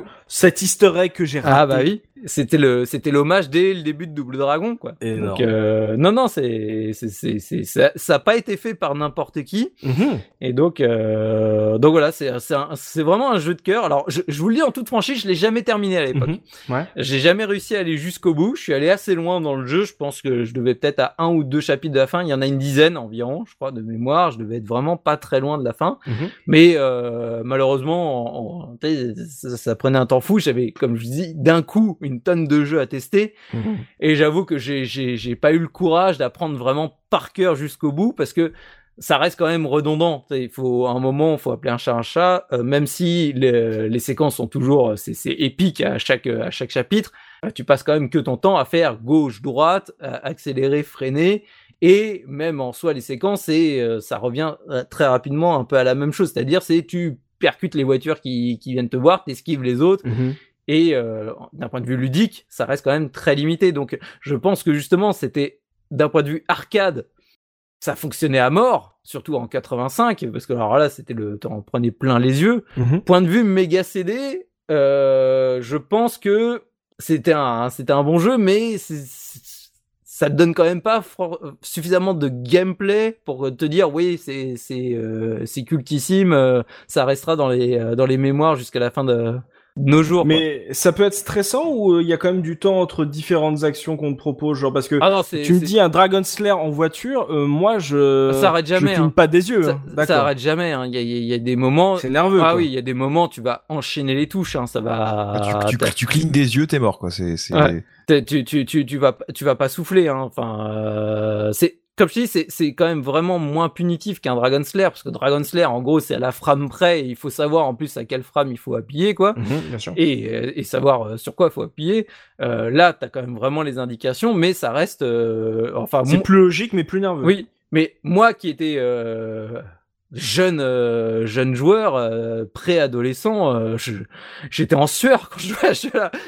Quand j'avais fini, j'ai- j'avais l'impression de, tu sais, je faisais une partie de, de 20 minutes, mais euh, j'avais l'impression d'avoir, euh, je sais pas, fait un marathon de deux heures. Ouais, quoi. je comprends. Et encore, hein, ce méga CD, euh, c'est la version la, la plus simple. hein. Euh, Oui. parce que moi- j'ai testé Ah ouais. la version parce qu'au départ, c'est un jeu Laserdisc, c'est pour ça que c'est aussi beau. Ouais. Mhm. Et moi, j'ai joué à la version Saturn pour comparer un petit peu. Ah, il est même sorti sur Saturn aussi? Tout à fait, ouais, Ah, ouais. ouais. Euh, en compilation avec euh, Cobra Command, je crois. Mm. D'accord. Et, euh, et donc euh, sur Saturn, euh, je pense que c'est le même timing que sur Laserdisc Mm. et qui est extrêmement, extrêmement serré. Ouais. Sur, sur Mega CD, t'as quand même euh, t'as quelques frames. Oui, pour, t'as vraiment quand même tu. pour, pour- et pour réagir et pour et tu peux maintenir la touche si tu veux quoi.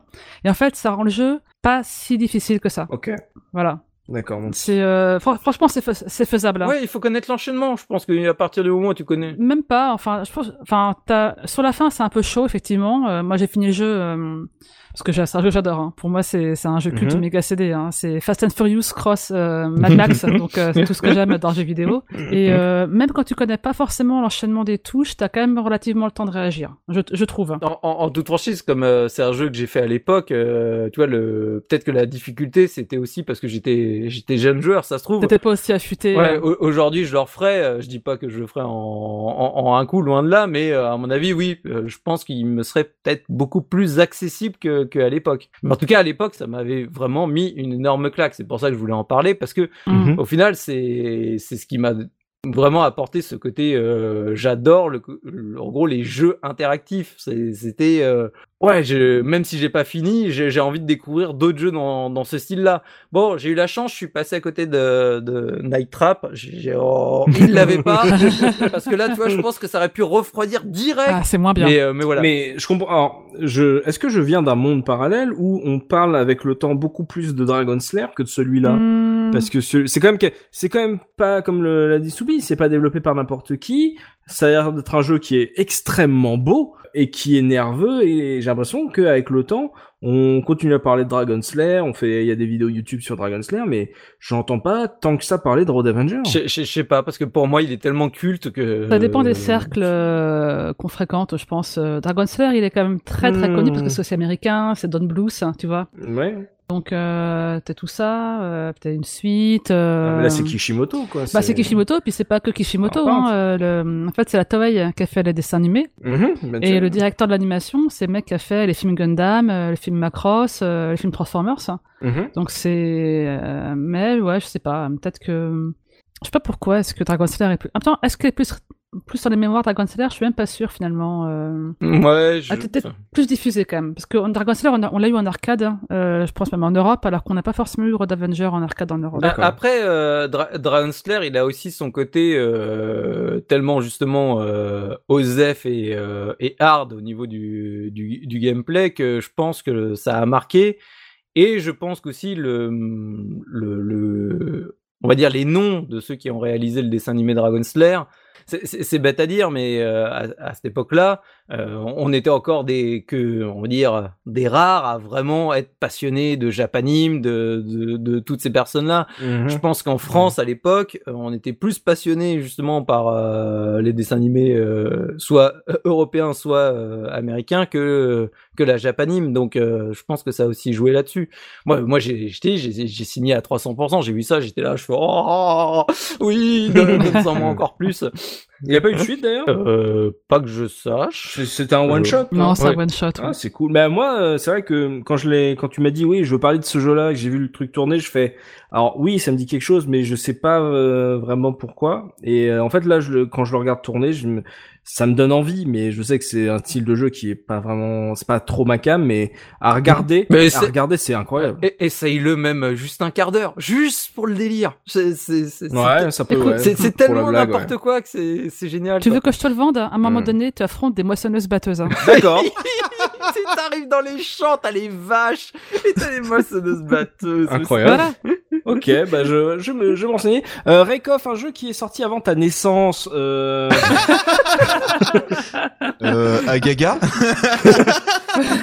Est-ce que c'est est-ce que c'est un titre voilà quand tu fais euh, quand tu te refais des ludothèques ou quand tu regardes ce qui s'est fait euh, sur une plateforme est-ce que c'est un titre euh, dont t'entendais parler? Est-ce que t'as des échos? Tu l'as essayé même? Alors, euh, c'est ce que je disais, c'est que, euh, comme tu disais, Dra- Dragon Slayer, effectivement, quand on parle d'FMV, on, bah, on- ça nous parle, tu vois. Autant Road Avenger, j'avais jamais entendu ce nom avant, euh, avant ce soir. Par contre, cela dit, euh, Subi l'a très, très, très bien vendu parce que honnêtement, ça me donne vraiment envie de tester. Juste pour euh, une vingtaine de minutes de jeu, tu vois, euh, mais juste pour le fun, parce que ça a l'air vraiment sympa. Mhm. Et je pense qu'il y a moyen de se bien se défouler dessus. Donc, pour le coup, euh, Ouais, ouais, bien, bien, vendu. bien vendu et ça me, ça me donne envie. mais ouais. c'est vrai qu'en plus Ouais. voilà c'est bien d'avoir un FMV en animation euh, et pas avec des acteurs live et euh, et le fait euh, que ça soit exi- enfin pas pas exigeant mais nerveux dans le sens où on te demande de faire des d'agir sur des commandes très rapidement je pense que quand t'as fini un niveau tu dois être épuisé parce que tu l'as réussi et tout et euh, ça doit être euh, vraiment prenant et je pense que ça, ça ça cale bien avec le thème de leur jeu la course poursuite et tout je pense que ça fonctionne bien avec cette mécanique là et euh, et, euh, et je pense que euh, à jouer ça va être Tout à plus fait. sympa Mm. T'es- t'es vraiment dedans. T'as vraiment la, la sensation d'être au volant de ta, Mhm. ta bagnole qui va à 200 km heure. Et euh, mais c'est comme je dis, le- on, on a rigolé avec les moissonneuses batteuses, mais Mhm. les environnements changent euh, donc euh, quasiment sans cesse. Tu tu tu t'as au début donc t'es euh, avec la, la ville et, et la plage. Mm. Mais après, tu, tu, tu vas avoir euh, l'espèce de, de zone euh, industrielle avec la décharge. T'as le, le canyon, ou le, mais le canyon, c'est complètement. T'as t'as des chemins, tu sais même pas comment la voiture elle passe dessus. Enfin, t'as as la forêt, t'as as l'autoroute. Enfin, tu, tu passes ton temps à changer d'environnement. T'as les égouts Et- les plus larges du monde. Oui, t'as les égouts. C'est- Enfin, c'est c'est le le jeu c'est craqué, c'est c'est comme on dit, c'est over the top. Il y, a- y a pas de limite. Tu on, on- on continue même quand tu crois que que ça peut pas aller plus loin. Si si, on on, on y va encore. un bon roller coaster quoi mais vraiment euh, dans la meilleure Ouais. définition euh, du thème euh. Mm. ah Bah voilà, je suis, je passais à côté. genre, c'est vraiment un titre. Je vois, je- j'ai vu le nom et, et je suis triste de pas le voir plus. euh, genre, je l'ai jamais vu à la RGC, je l'ai jamais vu à Austin C'est pas, c'est pas JP, euh, le grand fan du, Alors- du méga CD Alors, je vais débunker un truc. Voilà, je vais débunker une énorme arnaque qui s'appelle euh, JP, hein. Parce que quand on a prévu euh, ce podcast, je fais, bah JP, il est où euh, ton choix? Et là, JP nous a fait cette révélation et qui, en fait, va regrouper beaucoup de rétro gamers euh, d'aujourd'hui. Mhm. C'est que JP nous a dit très euh, simplement, c'est que c'est pas parce qu'on collectionne des jeux FMV sur Mega CD qu'on y joue. Voilà. Donc il a une collection de jeux Mega CD, mais comme beaucoup de rétro gamers de son de sa génération ou un peu plus vieux, c'est juste pour garnir une étagère et jamais pour y jouer. Voilà. Mais quelle Vous dégoûtez.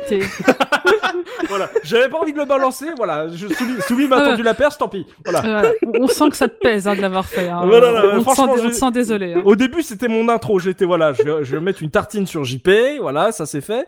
Voilà, je me suis dit, non, allez, soyons, soyons sages. Non, mais effectivement, c'est euh, comme de la manière qu'il y a des euh, des caseurs qui se sont dit pourquoi Soubi n'était pas là sur FF7. Ouais. Il y en aura qui vont dire, mais attendez, j'arrête- on n'arrête pas d'entendre JP parler de FMV. Ah, les FMV trop bien, les CD trop bien. Il n'a jamais joué à ces jeux. Voilà, ça, ça, ça, ça trône sur une étagère. Il est très content avec. Il n'y joue pas. Quelle honte, mais quelle honte. Voilà. La, L'ar- la légende L'arnaque est dévoilée. oh là là, le JP Gate. Parfait. Alors, on l'embrasse, hein, bien sûr, on sait qu'il nous écoute. Voilà, mais ah, voilà. Non, mais c'est c'est- c'est- cette personne est incroyable. Donc euh, ouais, moi, bah encore, jeu- bah, vous me faites une très belle sélection là parce que il y a des jeux d'a- d'aventure et là il y a un jeu d'arcade pur euh, qui a l'air euh, extrêmement euh, nerveux, exigeant et en même temps qui est beau à crever. Euh, je trouve l'animation folle et, euh, et ça donne vraiment envie de- d'essayer. Euh, donc je testerai, euh, voilà, voir si euh, ça se joue bien et puis si euh, c'est trop dur pour moi, je regarderai sur YouTube. Puis, puis on est vraiment dans les années justement parce que comme le jeu a été fait dans les années 80, on est dans les designs des voitures des années 80. On est on est dans du bien K2000, sûr. on est dans dans ces Mhm. voitures qui nous faisaient rêver dans les années 80. Enfin sauf euh, parce qu'il était pas là. mais Ouais, mais voilà, faut j'a- rêver aujourd'hui. mais mais, mais j'a- j'adore le design des, des voitures de cette époque. Euh, je sais pas, il y, avait quelque chose qui était euh, qui était assez fou et donc euh, voilà, le, le jeu est vraiment dans, dans cet esprit-là et donc euh, je trouve top pour ça. À part euh, son histoire que je comprends pas. Je je j'ai lu des résumés, je comprends toujours pas. Bah, c'est, non, mais c'est le prémisse de Fast and Furious. Il y a pas, y a pas, y a pas d'histoire. Les méchants sont méchants, les gentils sont gentils. c'est la Voilà. famille quoi. C'est la famille, voilà. Du coup, Soubi, euh, en termes de, de musique, euh, pour un truc énervé, il faut un truc Mhm. bien rythmé, ça marche bien ou on, on est sur quoi? Parce que vous me vendez du rêve sur la musique là, sur ce podcast. Ah bah je vais pas te vendre du rêve sur la musique euh, parce qu'en fait le plus dur c'est de l'entendre Hein parce que le, le, le, le, le- le vrai problème c'est que le si tu veux je te, je te fais la musique du jeu quand tu joues c'est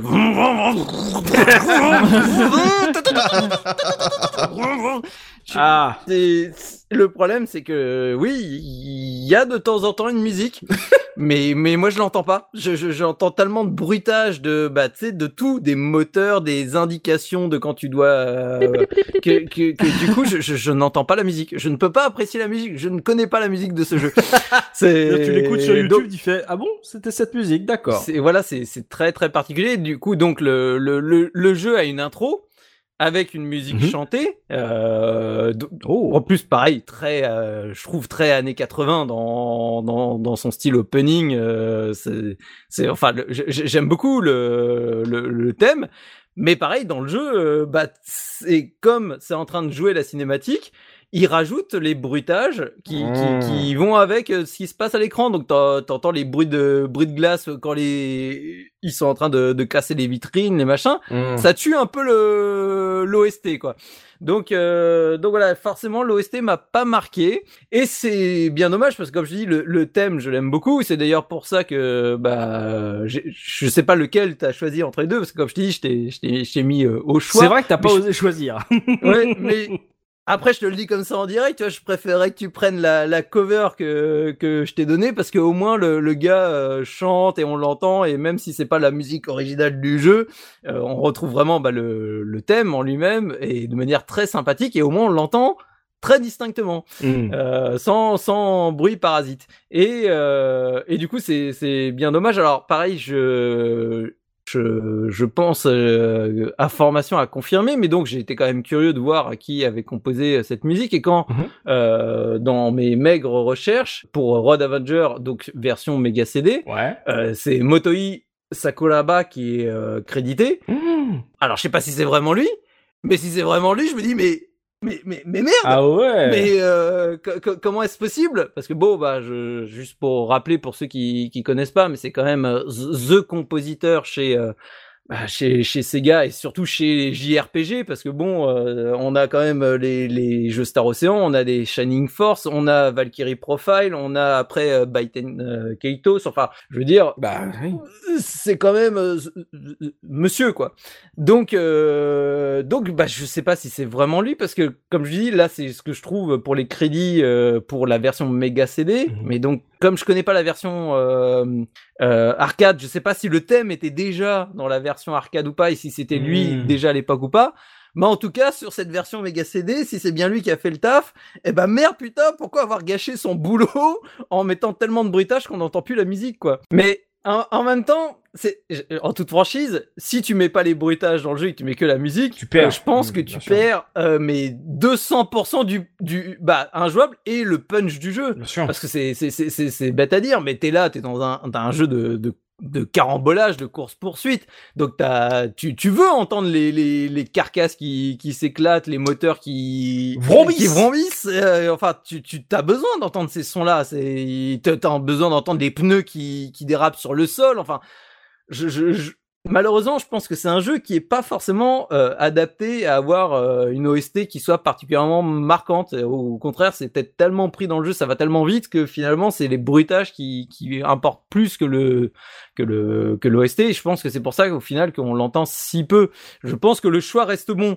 Mais c'est juste que ça reste frustrant pour le coup. Surtout pour l'intro, je pense que l'intro, ils auraient pu se passer de mettre les bruitages par-dessus pour le coup. Là, euh, comme c'était l'intro, euh, ils auraient pu être euh, gentillés quoi. Enfin, peut-être qu'ils avaient uniquement les, les séquences de jeu, mais euh, ils n'avaient pas de piste euh, séparée pour le, les bruitages et pour la vidéo. Et ça se trouve, en fait, ils n'avaient pas le choix, Bah, quoi. S'il y a des euh, gros fans parmi nos auditeurs de ce jeu qui en savent beaucoup plus que nous, n'hésitez pas à rajouter des trivia sur euh, sur ce point-là euh, spécifiquement. Ça peut être intéressant. Si vous avez plus d'infos que nous, n'hésitez pas à les partager euh, sur le Discord de la case rétro. Bien sûr, vous trouvez le lien dans le billet du podcast. Donc, on va s'écouter le thème de Road Avenger et je vais te faire plaisir. On va mettre le, la cover de The Gaming Musso.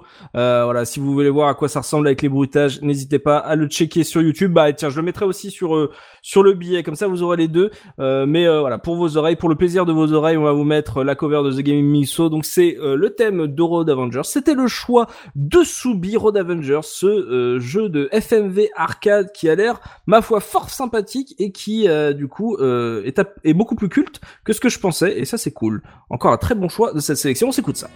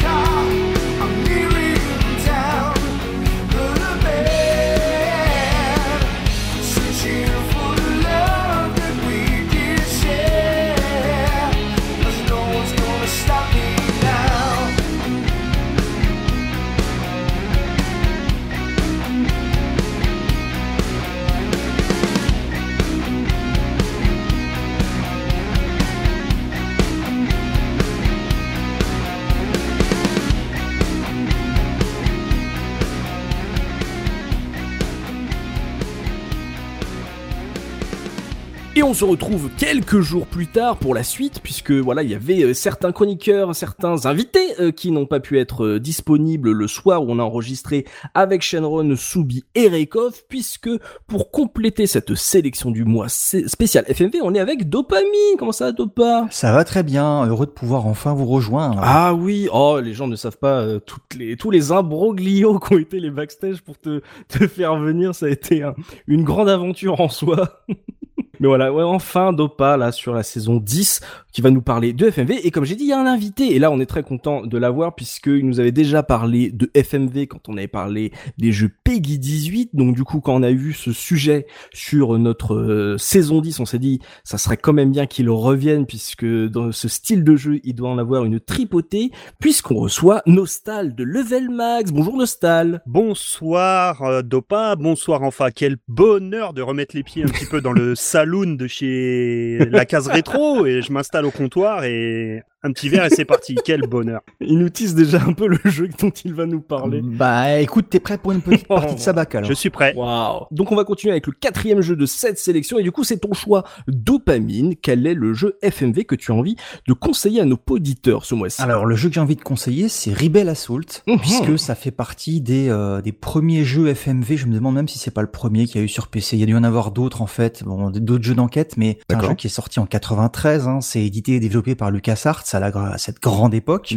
Et puis une époque où moi je suis beaucoup sur euh, sur mon PC à faire de la simulation, où je suis beaucoup à faire du jeu de rôle aussi, Mhm. Euh, et je suis à faire du jeu de rôle Star Wars évidemment, et je suis beaucoup sur Mhm. mon PC pour jouer à, à X-wing aussi. Donc on est dans une période où je ne pouvais pas passer à côté de ce Rebel Assault. D'accord. Est dans la sélection parce que euh, c'est pas forcément le meilleur jeu FMV qu'on pourrait conseiller, mais c'est quand même pour moi une euh, une belle pierre à, à l'édifice euh, du développement de la FMV, euh, notamment sur sur les catastrophes à touche, sur les PC. A- Catastrophe à touche. Ah oui, ça c'était la- c'était l'appellation des PC à l'époque, hein, parce que entre euh, entre mettre une cartouche euh, dans, dans une console et puis euh, faire démarrer un PC où il fallait Mmh. bidouiller les deux petits fichiers config.sys et autoexec.bat pour que ça démarre, euh, c'était et les disquettes de boot, c'était toute une aventure. Donc euh, voilà. PC Master Race. C'est à, à l'époque, ouais, c'était un petit peu, c'était un petit peu. Aujourd'hui encore, c'est des gens qui ont, qui sont censément avoir plus d'argent que les joueurs console, tu vois, ils ont une grosse config. Mhm. À l'époque, en plus, c'était un petit peu geek, un petit peu confidentiel. euh, Ça se lançait pas comme ça un PC. Il fallait être, euh, fallait C'est de être la petit- bidouille. Voilà, c'était un petit peu de la bidouille. Bref, Mhm. Rebel Assault, en fait, euh, c'est un, un style rail shooter. Ok. Euh, donc on rejoint un petit peu Road Avengers, on rejoint un petit peu euh, les, les jeux où il faut réagir rapidement, sauf que il y a une dimension en fait de cases sur euh, sur le, le- le jeu, de cases ou de zones en fait qui y est ajoutée. Ouais. On incarne un, un jeune fermier qui est sur Tatooine, ça doit vous rappeler Euh, vaguement oui, quelqu'un. bien sûr. Oui, Dune. c'est Dune. Voilà, c'est ça, c'est ça. Et on récolte de l'épice. Ce qui est, ce qui est sympathique, c'est qu'à l'époque encore, quand ils développaient des jeux, quand ils développaient des aventures à côté, ils avaient le bon goût de ne pas déformer l'histoire réelle Mhm. et en fait de, de t'éviter d'incarner des héros qui étaient euh, qui étaient dans l'histoire. Donc là, c'est bien parce que tu es un petit peu dans la même situation que que le héros original et puis tu es un petit peu comme un de ses potes, c'est-à-dire que tu vas commencer à t'entraîner euh, avec des euh, des vaisseaux qui existent dans l'univers de Star Wars à cette- époque-là, mais qu'on n'a pas forcément dans dans les films. En tout cas, sur l'univers, en tout cas, sur ce qui entoure ce- cette histoire de Star Wars, on va retrouver plein de séquences qui sont dans les films. Mmh. Je vous en reparlerai un petit peu après. On va avoir des séquences qui ont été tournées euh, en supplément en fait, donc on est déjà dans une histoire de studio de fond vert ou de fond bleu. Et puis on va on va retrouver des éléments. euh, le, je veux dire, le premier euh, appareil que tu vas piloter n'existe pas dans la trilogie euh, originale. Par contre, elle existe dans tout l'univers qui est développé autour, dans le jeu de rôle Mmh, D'accord. et, et dans ce que tu peux trouver dans les autres Hmm. jeux. Donc en fait, pour les fans à l'époque de Star Wars, c'était assez excellent parce que tu restais dans cet univers-là, Hmm. tu étais un petit peu dans le méta-univers Star Wars, tu y restais fidèle, mais tu ne twistais pas du tout l'histoire principale. C'est un petit peu comme vivre toutes les petites aventures qui peuvent se passer et qu'on ne peut pas voir dans un film Ouais. et pouvoir enfin les, les, les vivre de l'intérieur. Donc tu incarnes ce, ce, ce jeune, euh, ce jeune fermier. Euh, qui, qui va commencer à apprendre un petit peu à manier le vaisseau, tout comme le joueur va le faire. Mhm. Euh, chaque chapitre du jeu, il y en a une quinzaine, hein, il y en a 15 en tout des, des chapitres, euh, va développer l'histoire. Et le tout premier, c'est l'entraînement sur Tatooine. Donc en fait, tu vas te, te balader dans un canyon en vue troisième personne, tu vois ton vaisseau un petit peu de derrière. Oh. Quand je te parlais de, de, de zone en fait de, euh, de collision, Mhm. il va falloir en fait maintenir euh, ton, ton vaisseau dans un carré qui est à peu près au centre de l'écran. En sachant que dans le canyon, bien évidemment, il va falloir à un moment donné que tu choisisses d'aller à droite ou à gauche. Tu as plusieurs chemins avec certains qui sont plus ou moins faciles. Ouais, c'est le roi lion, ça, je me rappelle ça. Quand tu approches des bords de, de, de ce carré virtuel qui existe de la zone en fait euh, de, de collision, bah, Mhm. tu vas perdre de la, tu vas perdre de l'énergie, tu vas perdre de la vie. Donc au début, ça t'apprend tout simplement ben, que il faut éviter les parois, éviter de rentrer dans les murs, quoi, tout bêtement. Mhm. Et ça te permet de te familiariser avec une prise en main qui est euh, assez lourde, qui a un petit peu de, de lag, un petit peu de retard, donc il faut que tu anticipes. Alors je ne sais pas si le lag est dû euh, au, au rendu qu'ils ont voulu donner au maniement du vaisseau, à l'inertie qu'il peut y avoir, ou si c'est simplement un, un gameplay qui est un peu à la ramasse. Ouais. Toujours est-il que qu'on s'y fait et que euh, qu'on apprend comme ça à, à déplacer le, le, le vaisseau dans ce, dans ce premier niveau. Alors il y a toute une présentation, toute une mise en scène qui euh, qui reste dans les, les codes de Star Wars, donc tu es tout de suite dedans. Tu trouves ça hyper joli. À l'époque, en tout cas, on trouvait ça hyper joli. Maintenant, quand tu le re-regardes et que tu te refais les séquences, évidemment, tu trouves ça pixelisé. Et il y a plein d'astuces euh, au niveau technique pour économiser de la place. Tu te rends déjà compte que euh, au niveau euh, FMV, il, il devait compresser un maximum, c'est-à-dire que toutes les séquences que tu vas avoir entre ces chapitres-là, entre les parties de gameplay, il y a que les parties animées qui vont bouger. Ouais. C'est-à-dire que si tu as Vador, par exemple, qui va parler dans sa chambre de méditation, tu vas juste voir le casque qui bouge un petit peu. Ouais. Et tu sens très bien que tout le reste, c'est une image figée en fait de la FMV qui est plaquée. Oui, d'accord. Oui, oui, comme un animé, euh, un petit animé animé à pas cher euh, sur, au club Dorothée. quoi. Voilà, sauf que là tu le sens parce que le- l'ensemble, évidemment, euh, enfin, bien figé. Quoi. voilà, et encore heureux à la limite parce que tu, tu me diras si l'ensemble devait bouger, on aurait une espèce de bouillie et de magma qui bouge dans tous les sens. Bref, donc tu as ce, ce premier chapitre qui te qui t'introduit à une vue euh, 3D. T'en as au second, tu restes avec le même appareil et tu vas voir ton ton vaisseau de, de, de dessus. Et cette fois-ci, tu vas avoir un truc qu'on avait un petit peu à l'époque. C'est comme tous les jeux comme Ikari Warriors, tu sais, une vue trois quarts dessus Mhm. où tu vas pouvoir euh, shooter tes adversaires. Donc là, tu vas avoir une dimension en dehors de euh, de l'évitement et de de, de l'habileté, il va falloir commencer à tirer sur des cibles. Ouais. Donc,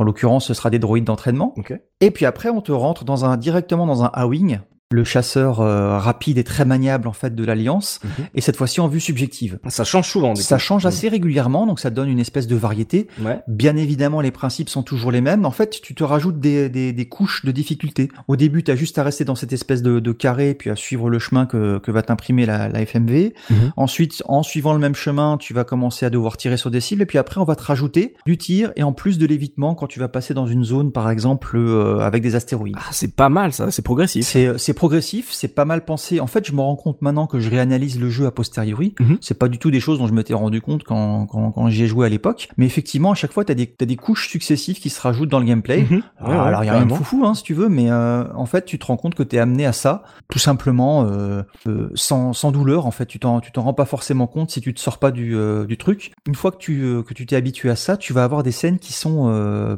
plus, euh, plus impressionnantes visuellement. Mhm. Maintenant que tu sais sur quoi il faut que tu te concentres, euh, dès le chapitre 4 par exemple, t'es attaqué euh, par un destroyer stellaire. D'accord. Tu dois récupérer la capsule de secours en fait où, où ont été éjectés R2D2 et C3PO. tu vois donc tu es tu es Oh, juste tu es justement dans cette histoire principale et toi tu es juste tu as juste besoin de te barrer en fait. Tu as juste quoi. besoin de te barrer de ta planète. T'es un pion là-dedans, mais euh, tu sais pas du tout si t'étais dans l'histoire pourquoi ils sont là. Mais toi évidemment en tant que joueur, tu sais très Mhm. bien que le destroyer est arrivé au-dessus de Tatooine pour euh, pour récupérer euh, les, les droïdes éjectés. Là t'es déjà en X-wing Mhm. et euh, t'as la même séquence qu'en A-wing juste derrière, donc tu restes dans cette vue subjective. Mais cette fois-ci tu vas longer le destroyer, en faire le tour, euh, tirer sur les générateurs de boucliers, Mhm. etc. Donc t'as déjà des trucs qui sont un peu plus fins. Va falloir que tu attaques des zones qui sont bien spécifiques et que tu dégommes tout. Alors ça reste basique et c'est parfois un peu pénible parce que tant que tu n'as pas détruit toutes les batteries du destroyer, tant que tu n'as pas détruit les deux générateurs de bouclier, s'il te reste un élément, tu vas refaire à l'infini le même circuit sur le destroyer. Ouais. Donc quand tu fais le circuit une première fois, que tu longes le destroyer, tu dis ouais super, euh, t'as le wow effect et tout, euh, tu essaies de détruire les cibles, t'en détruis la moitié. Mhm. Tu fais ton deuxième passage, t'en détruis encore deux ou trois. Au troisième, t'en as encore raté deux, puis au dernier, t'en as raté qu'un, mais tu te tapes tout le, tout le tour de manège sans rien voir autour, tu vois. C'est un petit peu comme un train fantôme que tu referais euh, Mhm. quatre ou cinq fois. euh, tu, tu Limite, un vaut, petit effet comme limite, il vaut mieux te dire game over euh, plutôt que te refaire faire le tour. euh. Il aurait presque fallu te dire ouais, que tu te fais choper par des TIE à un moment Ouais. donné, et puis que t'es pas arrivé finalement à, à, Mhm. à dégommer Ouais, le je que tu veux dire. ouais. Là, là, tu tournes indéfiniment euh, dans, euh, dans, dans, dans tous les sens. Alors, justement, en parlant de, de, de game over, tu peux y arriver plus ou moins euh, rapidement en fonction de ton niveau de difficulté, qui ne fait que en fait changer le, la quantité de, de vie que tu perds quand tu touches un mur ou que tu prends un tir, Mhm. et une quantité de vie que tu peux récupérer avec euh, avec des, des séquences bonus en fait de tir. Aussi c'est un grand classique euh, des shoots ou des, euh, des jeux un petit peu arcade. Tu récupères de la vie, plus tu vas dégommer dans ces séquences bonus de, de vaisseaux ennemis, euh, plus tu vas récupérer de la vie quoi. Ok. Ah, c'est complet, hein. Bah c'est relativement complet ouais euh, et puis euh, surtout ouais vraiment c'était quelque chose c'était un petit peu une façon un peu différente d'utiliser la FMV alors évidemment l'univers faisait beaucoup de choses hein, Mhm. mais euh, c'est c'est vraiment au niveau du à part ces quelques longueurs tu vas euh, tu vas ensuite repasser à, à de l'attaque au sol sur euh, Tatooine tu vas te balader dans des astéroïdes tu vas faire du land speeder sur Hoth ensuite Oh, tu changes de film aussi hein tu vas rentrer dans une dans une grotte tu vas avoir l'attaque des TBTT aussi D'accord, donc cool. il va falloir aller attaquer, retirer les, les zones de blindage sur plusieurs côtés, sur plusieurs côtés. Hmm.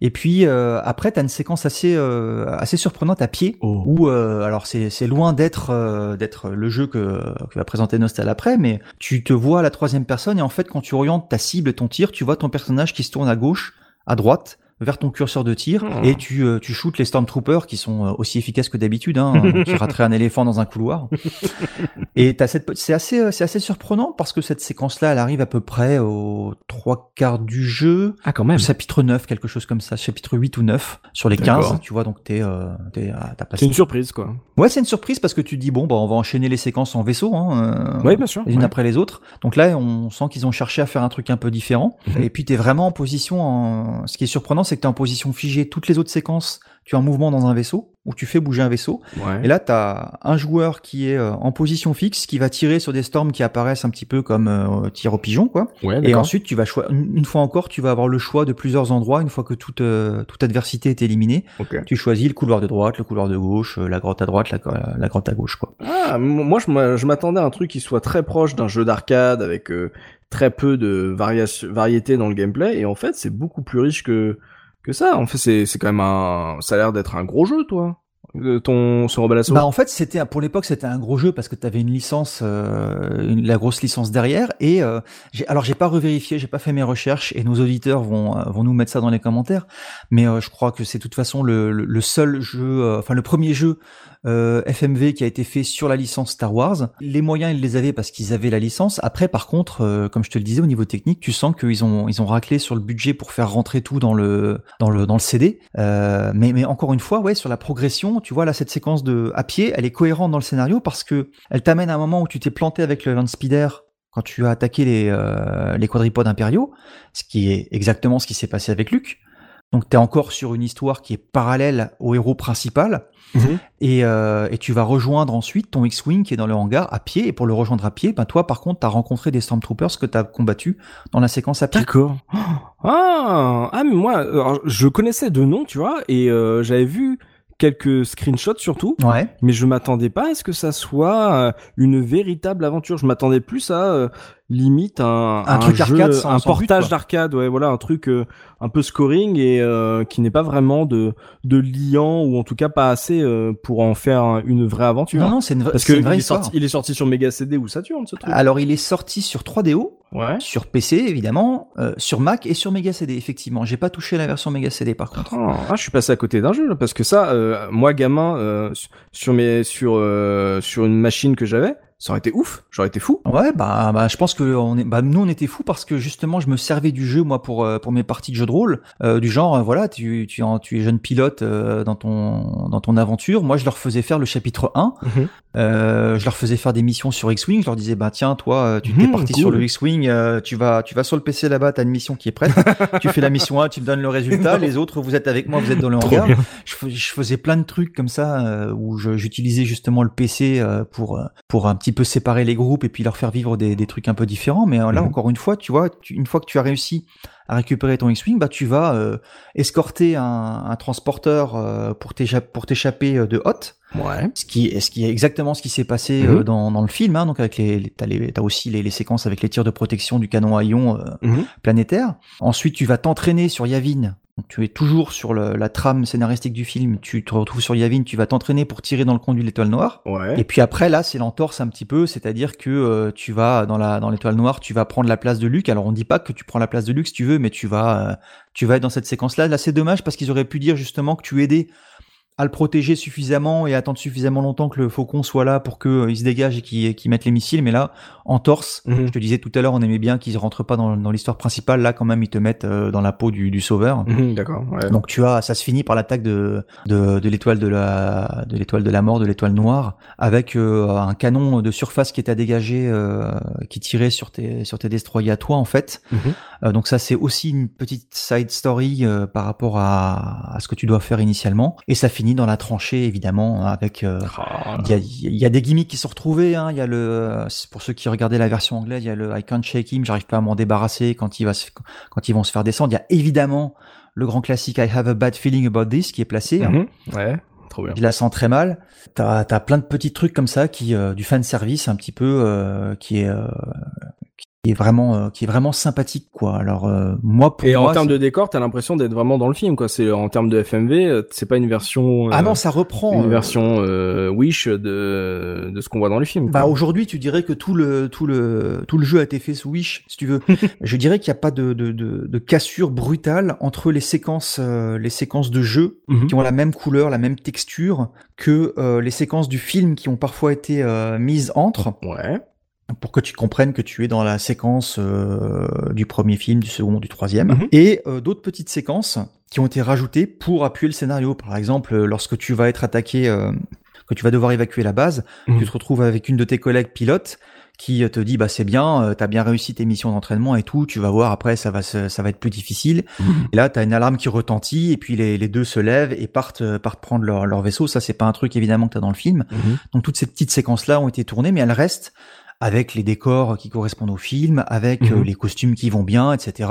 De toute façon, le niveau de détail étant euh, suffisamment pixelisé pour que tu puisses pas remarquer les petits détails de, costumes qui n'iraient pas, ça passe comme une lettre à la poste, tu vois. Donc t'es t'es vraiment dans une histoire à côté de Star Wars et c'est vraiment le truc qui était euh, super sympa à l'époque parce que je te dis, moi j'étais dedans complètement avec les jeux de rôle et pour moi c'était euh, vraiment euh, un des moyens très sympas euh, de, de te plonger dans l'histoire. Moi, quand je faisais mes, parties de JDR, euh, j'avais évidemment la bande originale euh, complète en coffret qui tournait sur le sur le lecteur CD derrière. Mhm. Et là, c'est pareil, tu retrouves. Alors pour, pour vous donner des musiques emblématiques euh, du film, hein, euh, moi j'aurais mis euh, la, la séquence que tu as à la fin, puisque tu vas te retrouver médaillé, bien évidemment. Oh, trop bien Tout à cette la fin. musique. Mhm. Cette musique euh, grandiloquente que j'ai essayé d'imposer à mon mariage, c'est pas non plus. Mon frère aussi il voulait faire ça. Bah voilà, tu- Moi je trouve Quand que ça- il monte les marches, là Mais oui, à la fin, elle fait musique de mariage. Je suis désolé quand ça démarre comme ça, t'as vraiment l'impression que tu vas arriver avec le, avec la, avec la, la, la mariée qui, qui est ramenée par Moi, j'ai voulu mettre la marche impériale lors de mon mariage, mais elle a refusé, ma femme. Je sais pas pourquoi. Voilà. Bah écoute, tu sais quoi? Moi, je pense que euh,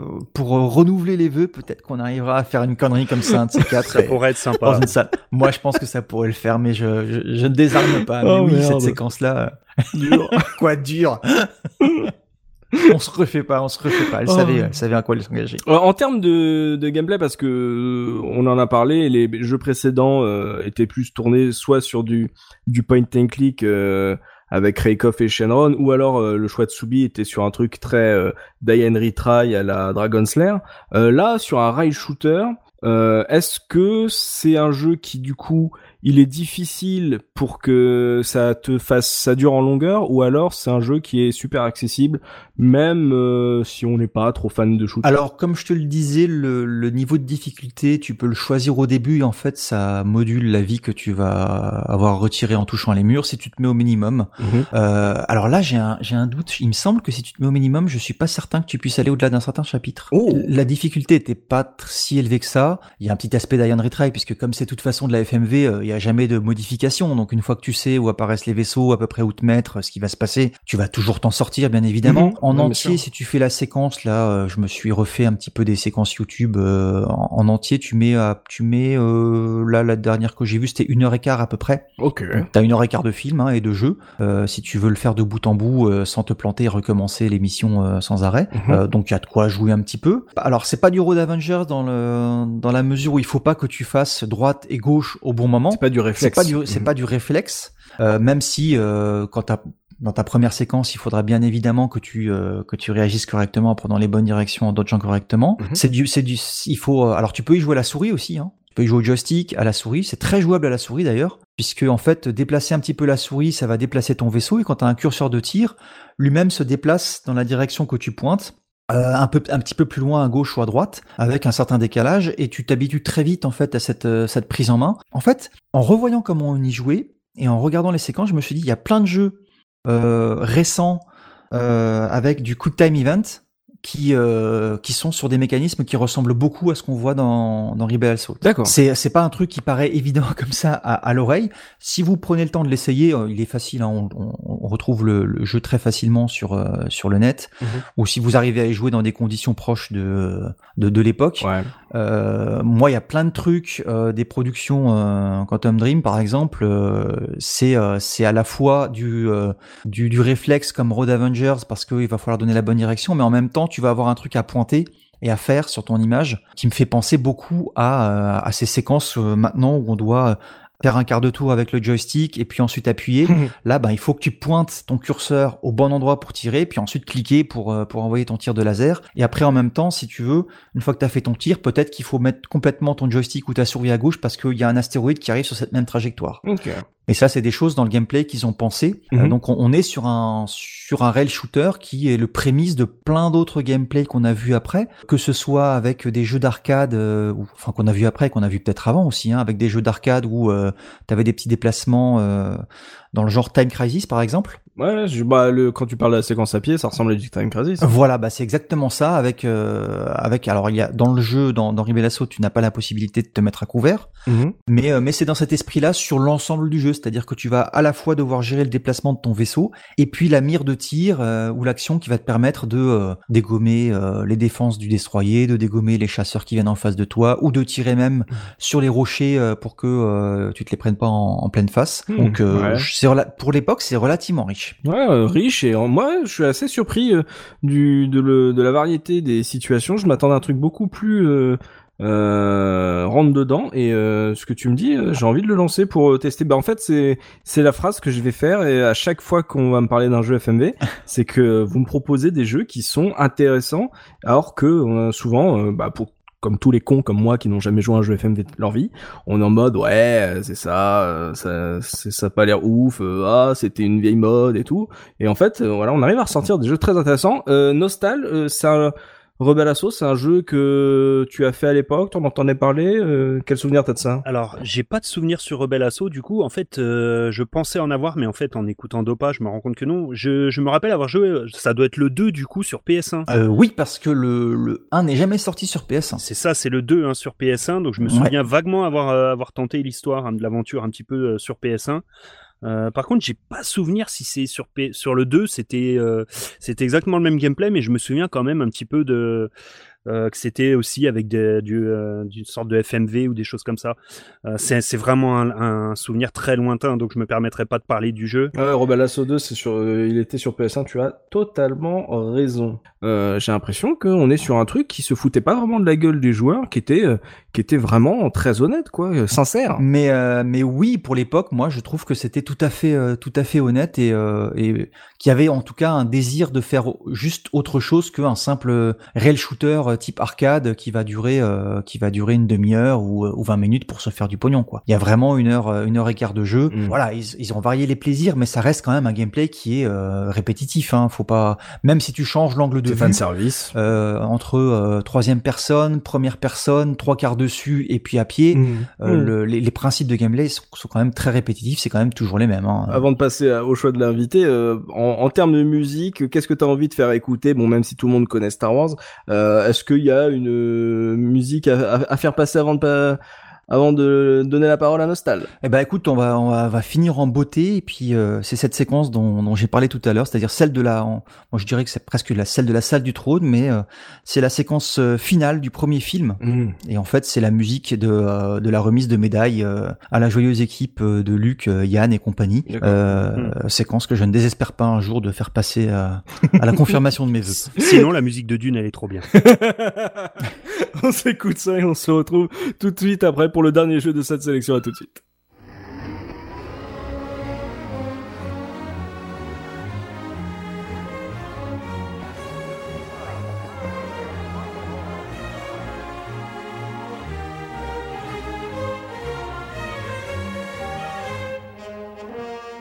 Well, kid, I didn't think you had it in you. Thank you, sir. Looks like the Alliance owes you a debt of gratitude. Without the advantage of their Phantom fleet, the Empire will have to face us on equal ground. Once again, you've saved us all. Et donc, pour terminer cette sélection, c'est le choix de notre invité. C'est ton choix Nostal. Alors, sur la sélection moins de 18, tu nous avais parlé euh, d'un jeu d'espionnage très coquinou. Euh, et tu nous en avais, tu nous avais promis que tu en avais euh, d'autres dans ta besace, des jeux FMV, hein, pas forcément que des jeux coquinous. Euh, Qu'est-ce que tu as envie de conseiller à nos auditeurs ce mois-ci en jeu FMV Mais oui, monsieur, j'ai décidé ce mois-ci de vous parler de Mad Dog McCree. Mais avant de commencer de vous, à vous parler un petit peu du jeu, j'ai quand même envie de vous parler un petit peu de l'histoire du, du jeune Nostal qui était pas encore docteur à l'époque, euh, qui, qui usait ses guêtres un petit peu dans les, dans les endroits malfamés qu'on appelait à l'époque salle d'arcade. Donc laissez-moi vous narrer un petit peu l'histoire d'un du jeune piétendre perdu dans les plaines désertiques et sablonneuses, d'un parc d'attractions perdu au sein de l'ouest sauvage parisien. On entend le vent. Un lieu peuplé de desperados mal intentionnés à la gâchette facile. Ce jeune loup aux dents longues, mais au tipi encore plus court que l'espérance de vie au sein de cette ville de désespoir. À peine eut-il posé un pied au sein du saloon qu'un vieux l'interpella. Hé, l'étranger Ouais, il y a toujours un vieux dans mes histoires parce que les vieux, c'est classe. Malheureusement, pas une pépite en poche, ni même une pièce de 10 sous qui, qui aurait permis à ce jeune jouvenceau de venir en aide aux habitants de ce lieu de perdition. Ce jeune poulain fougueux devra regarder les autres cow-boys affronter Mad Dog et ses sbires sans pouvoir démontrer ses talents de chasseur de primes.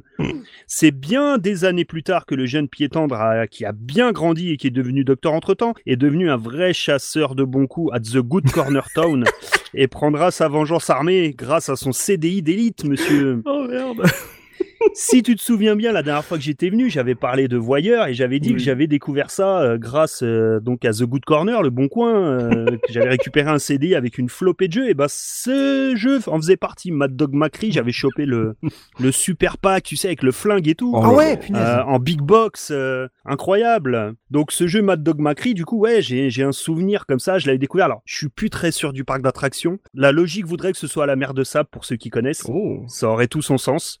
Euh, la mer de sable, pour ceux qui savent pas, c'est un parc d'attractions en région parisienne sur le thème du Far West. Mm. Moi, je le voyais dans tous les euh, dans tous les trucs de jeux vidéo au début là, et à chaque fois c'était ce truc, c'est salut les. Bah, c'est ça, hey, l'étranger, parce qui que m'a les marqué. vieux c'est ouais. classe de toute façon. Ouais. Euh, effectivement, t'avais ce qui est, ce qui m'a, le, le premier souvenir que j'ai, tu as bien raison de le mentionner, c'est cette espèce, alors, je sais pas si ça se dit de ear catch, je sais que pour les yeux on appelle ça un eye catch, tu sais, quand ça t'attire Ouais, l'attention. Là, c'est, j'appellerais ça un ear catch où tu passais, tu faisais pas attention, t'avais une grosse borne, et puis t'avais, à chaque fois que tu passais, t'avais un, un vieux euh, mineur, un vieux chercheur d'or qui te fait, hé, l'étranger, tu sais, pour t'attirer vers la borne. Mmh. Et c'est comme ça que j'ai découvert ça, quoi. Mais je me demande s'il n'y avait pas un détecteur de passage d'ailleurs, parce que ça me marque tellement ce truc. Alors, Je connaissais la première phrase par cœur d'ailleurs. Mhm. Exactement. Et bah, tu sais quoi, j'ai pas la confirmation quoi, mais c'est la, je me suis posé la même question si c'était un hasard ou si c'était un espèce de capteur qui, qui détectait les mouvements, parce qu'à chaque fois qu'on passait devant, alors je sais pas, c'était peut-être aussi en boucle et le, le hasard fait que, bah, tu passais devant quand il le disait, mais à chaque fois que je passais devant, j'entendais, hé, l'étranger. Mais surtout, ce qu'il faut savoir, c'est qu'à l'époque, moi, le FMV, tout ça, je ne connaissais pas, je savais pas ce que c'était. Mmh. Et là, je me tourne et je vois une immense borne avec des flingues, avec un film. Et c'est incroyable. Tu sais, tu oh, mais c'est quoi? C'est un film? C'est un jeu? C'est les deux? Qu'est-ce que c'est que ce bordel?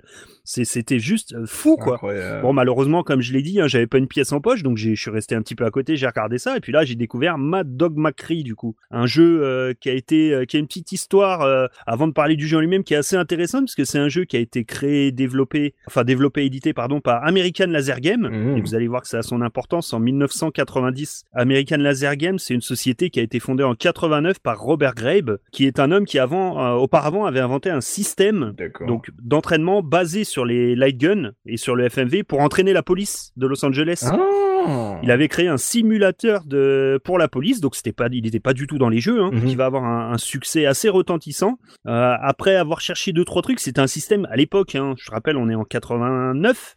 Euh, non, on n'est pas en 89, pardon. Quand il invente le système, on est bien avant, on est en, je crois, 87 ou 88. D'accord. Et c'est un système qui va très très bien se vendre auprès des forces de police, puisqu'il va vendre chaque pièce pour 30 000 dollars. 30 000 dollars de, 30 000 dollars de 88, c'est quand même pas mal. Ah Donc ouais. il va avoir l'idée de fonction, de, comment dire, de fonder une société qui va s'appeler ICAT, donc euh, une société Institute for euh, Combat and euh, Arms and Tactics, si je me trompe pas. Donc c'est un c'est un truc assez sérieux, Mmh. mais il va avoir tellement de succès avec ses simulateurs d'entraînement qu'il va avoir l'idée finalement d'adapter son système en, en jeu grand public, puisqu'on est quand même dans une époque où l'arcade fonctionne bien, et puis il va avoir le le nez quoi, le pépère. Euh, il va donc fonder une autre société qui va s'appeler du coup American Laser Game, et puis il va plancher sur son premier jeu qui va s'appeler Mad Dog McCree. Oh. Tout simplement. Oh, cette histoire. Donc c'est approuvé par l'inspecteur Callahan en fait. Et bah c'est ça, ou l'inspecteur Harry.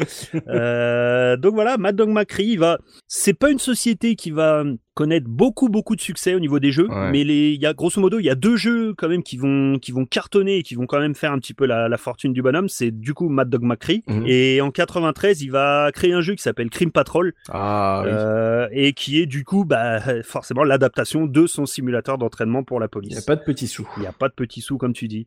Donc, euh, ce qui est assez rigolo d'ailleurs, euh, je fais un petit, euh, je, fais- je vais faire un petit coucou à Tosmo, Mhm. euh, qu'on embrasse. Mad Dog Macri, euh, si je vous dis sur quoi il tourne, vous allez pas en revenir en fait. Ah, moi je sais, moi je ah, sais. toi, tu sais C'est Ouais, je te laisse dire. ben, le Mad Dog Macri, en fait, il est basé tout simplement, c'est un Amiga 500 qui tourne dans le dans la borne. Oh la vache. Ils ont branché un lecteur euh, CD sur un Amiga 500 et c'est l'Amiga 500 qui fait tourner le truc. C'est assez impressionnant quand même quand tu penses, euh, si tu visualises euh, un petit peu le jeu quand même, qui est bah en fait plus que du FMV, je dirais, c'est un film interactif. Ouais, c'est ça, j'allais dire, c'est vraiment, il n'y a pas de compression du tout, c'est un laserdisc en fait qu'il y a dedans. hein. Exactement, c'est du laserdisc. Ah, Et carrément. Tout à fait. Ils ont branché un laserdisc sur un Amiga 500, mais de se dire que c'est un Amiga qui fait tourner ça. Il y a, il y a- il y a- j'ai jamais pas vu mal, quand personne, même. tu vois, la RGC qui arrive avec un Amiga 500 et un lecteur laserdisc qui arrive custom à côté et tout. Comment tu lances tes jeux? En laserdisc Je sais pas comment, sincèrement, je suis pas très fort en technique, mais je sais pas comment on fait tourner un laserdisc sur un Amiga 500 perso. Je sais pas le faire. mais- mais aujourd'hui, aujourd'hui, ça doit être le Saint Graal cette borne parce que euh, là, je suis en train de réfléchir, on n'en voit jamais. Hein. Alors, moi qui regarde beaucoup les bornes qui tournent, effectivement, je n'en j'ai jamais Faut vu. demander à Oli. Oli doit en avoir Il y a un petit truc aussi, c'est que c'est une borne, en fait, qui a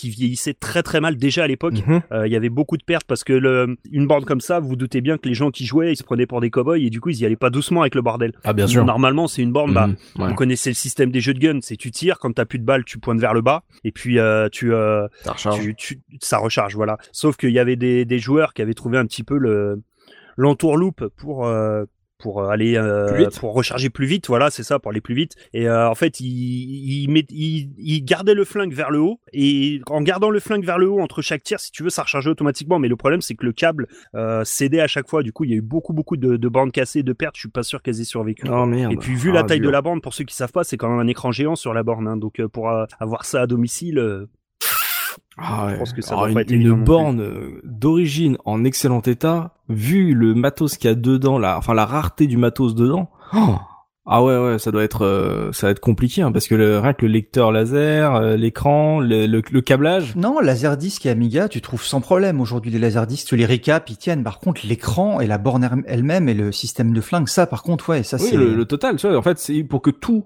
Ah ouais, ouais, non. pour que tous ces composants fou, ça, euh, fonctionnent, euh, c'est compliqué. Je hein. pense aussi que le, le système qui reliait le laserdisc au, à l'Amiga, euh, ça devait être du comment?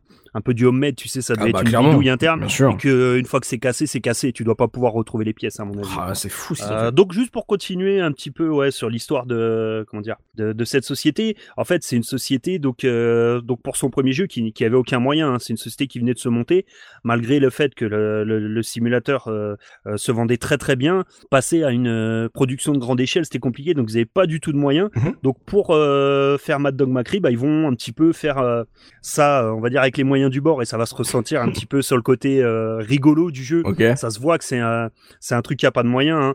Euh, normalement, on va dire des studios, bah ils auraient pu aller à Hollywood, mais ils n'avaient pas les moyens d'aller à Hollywood.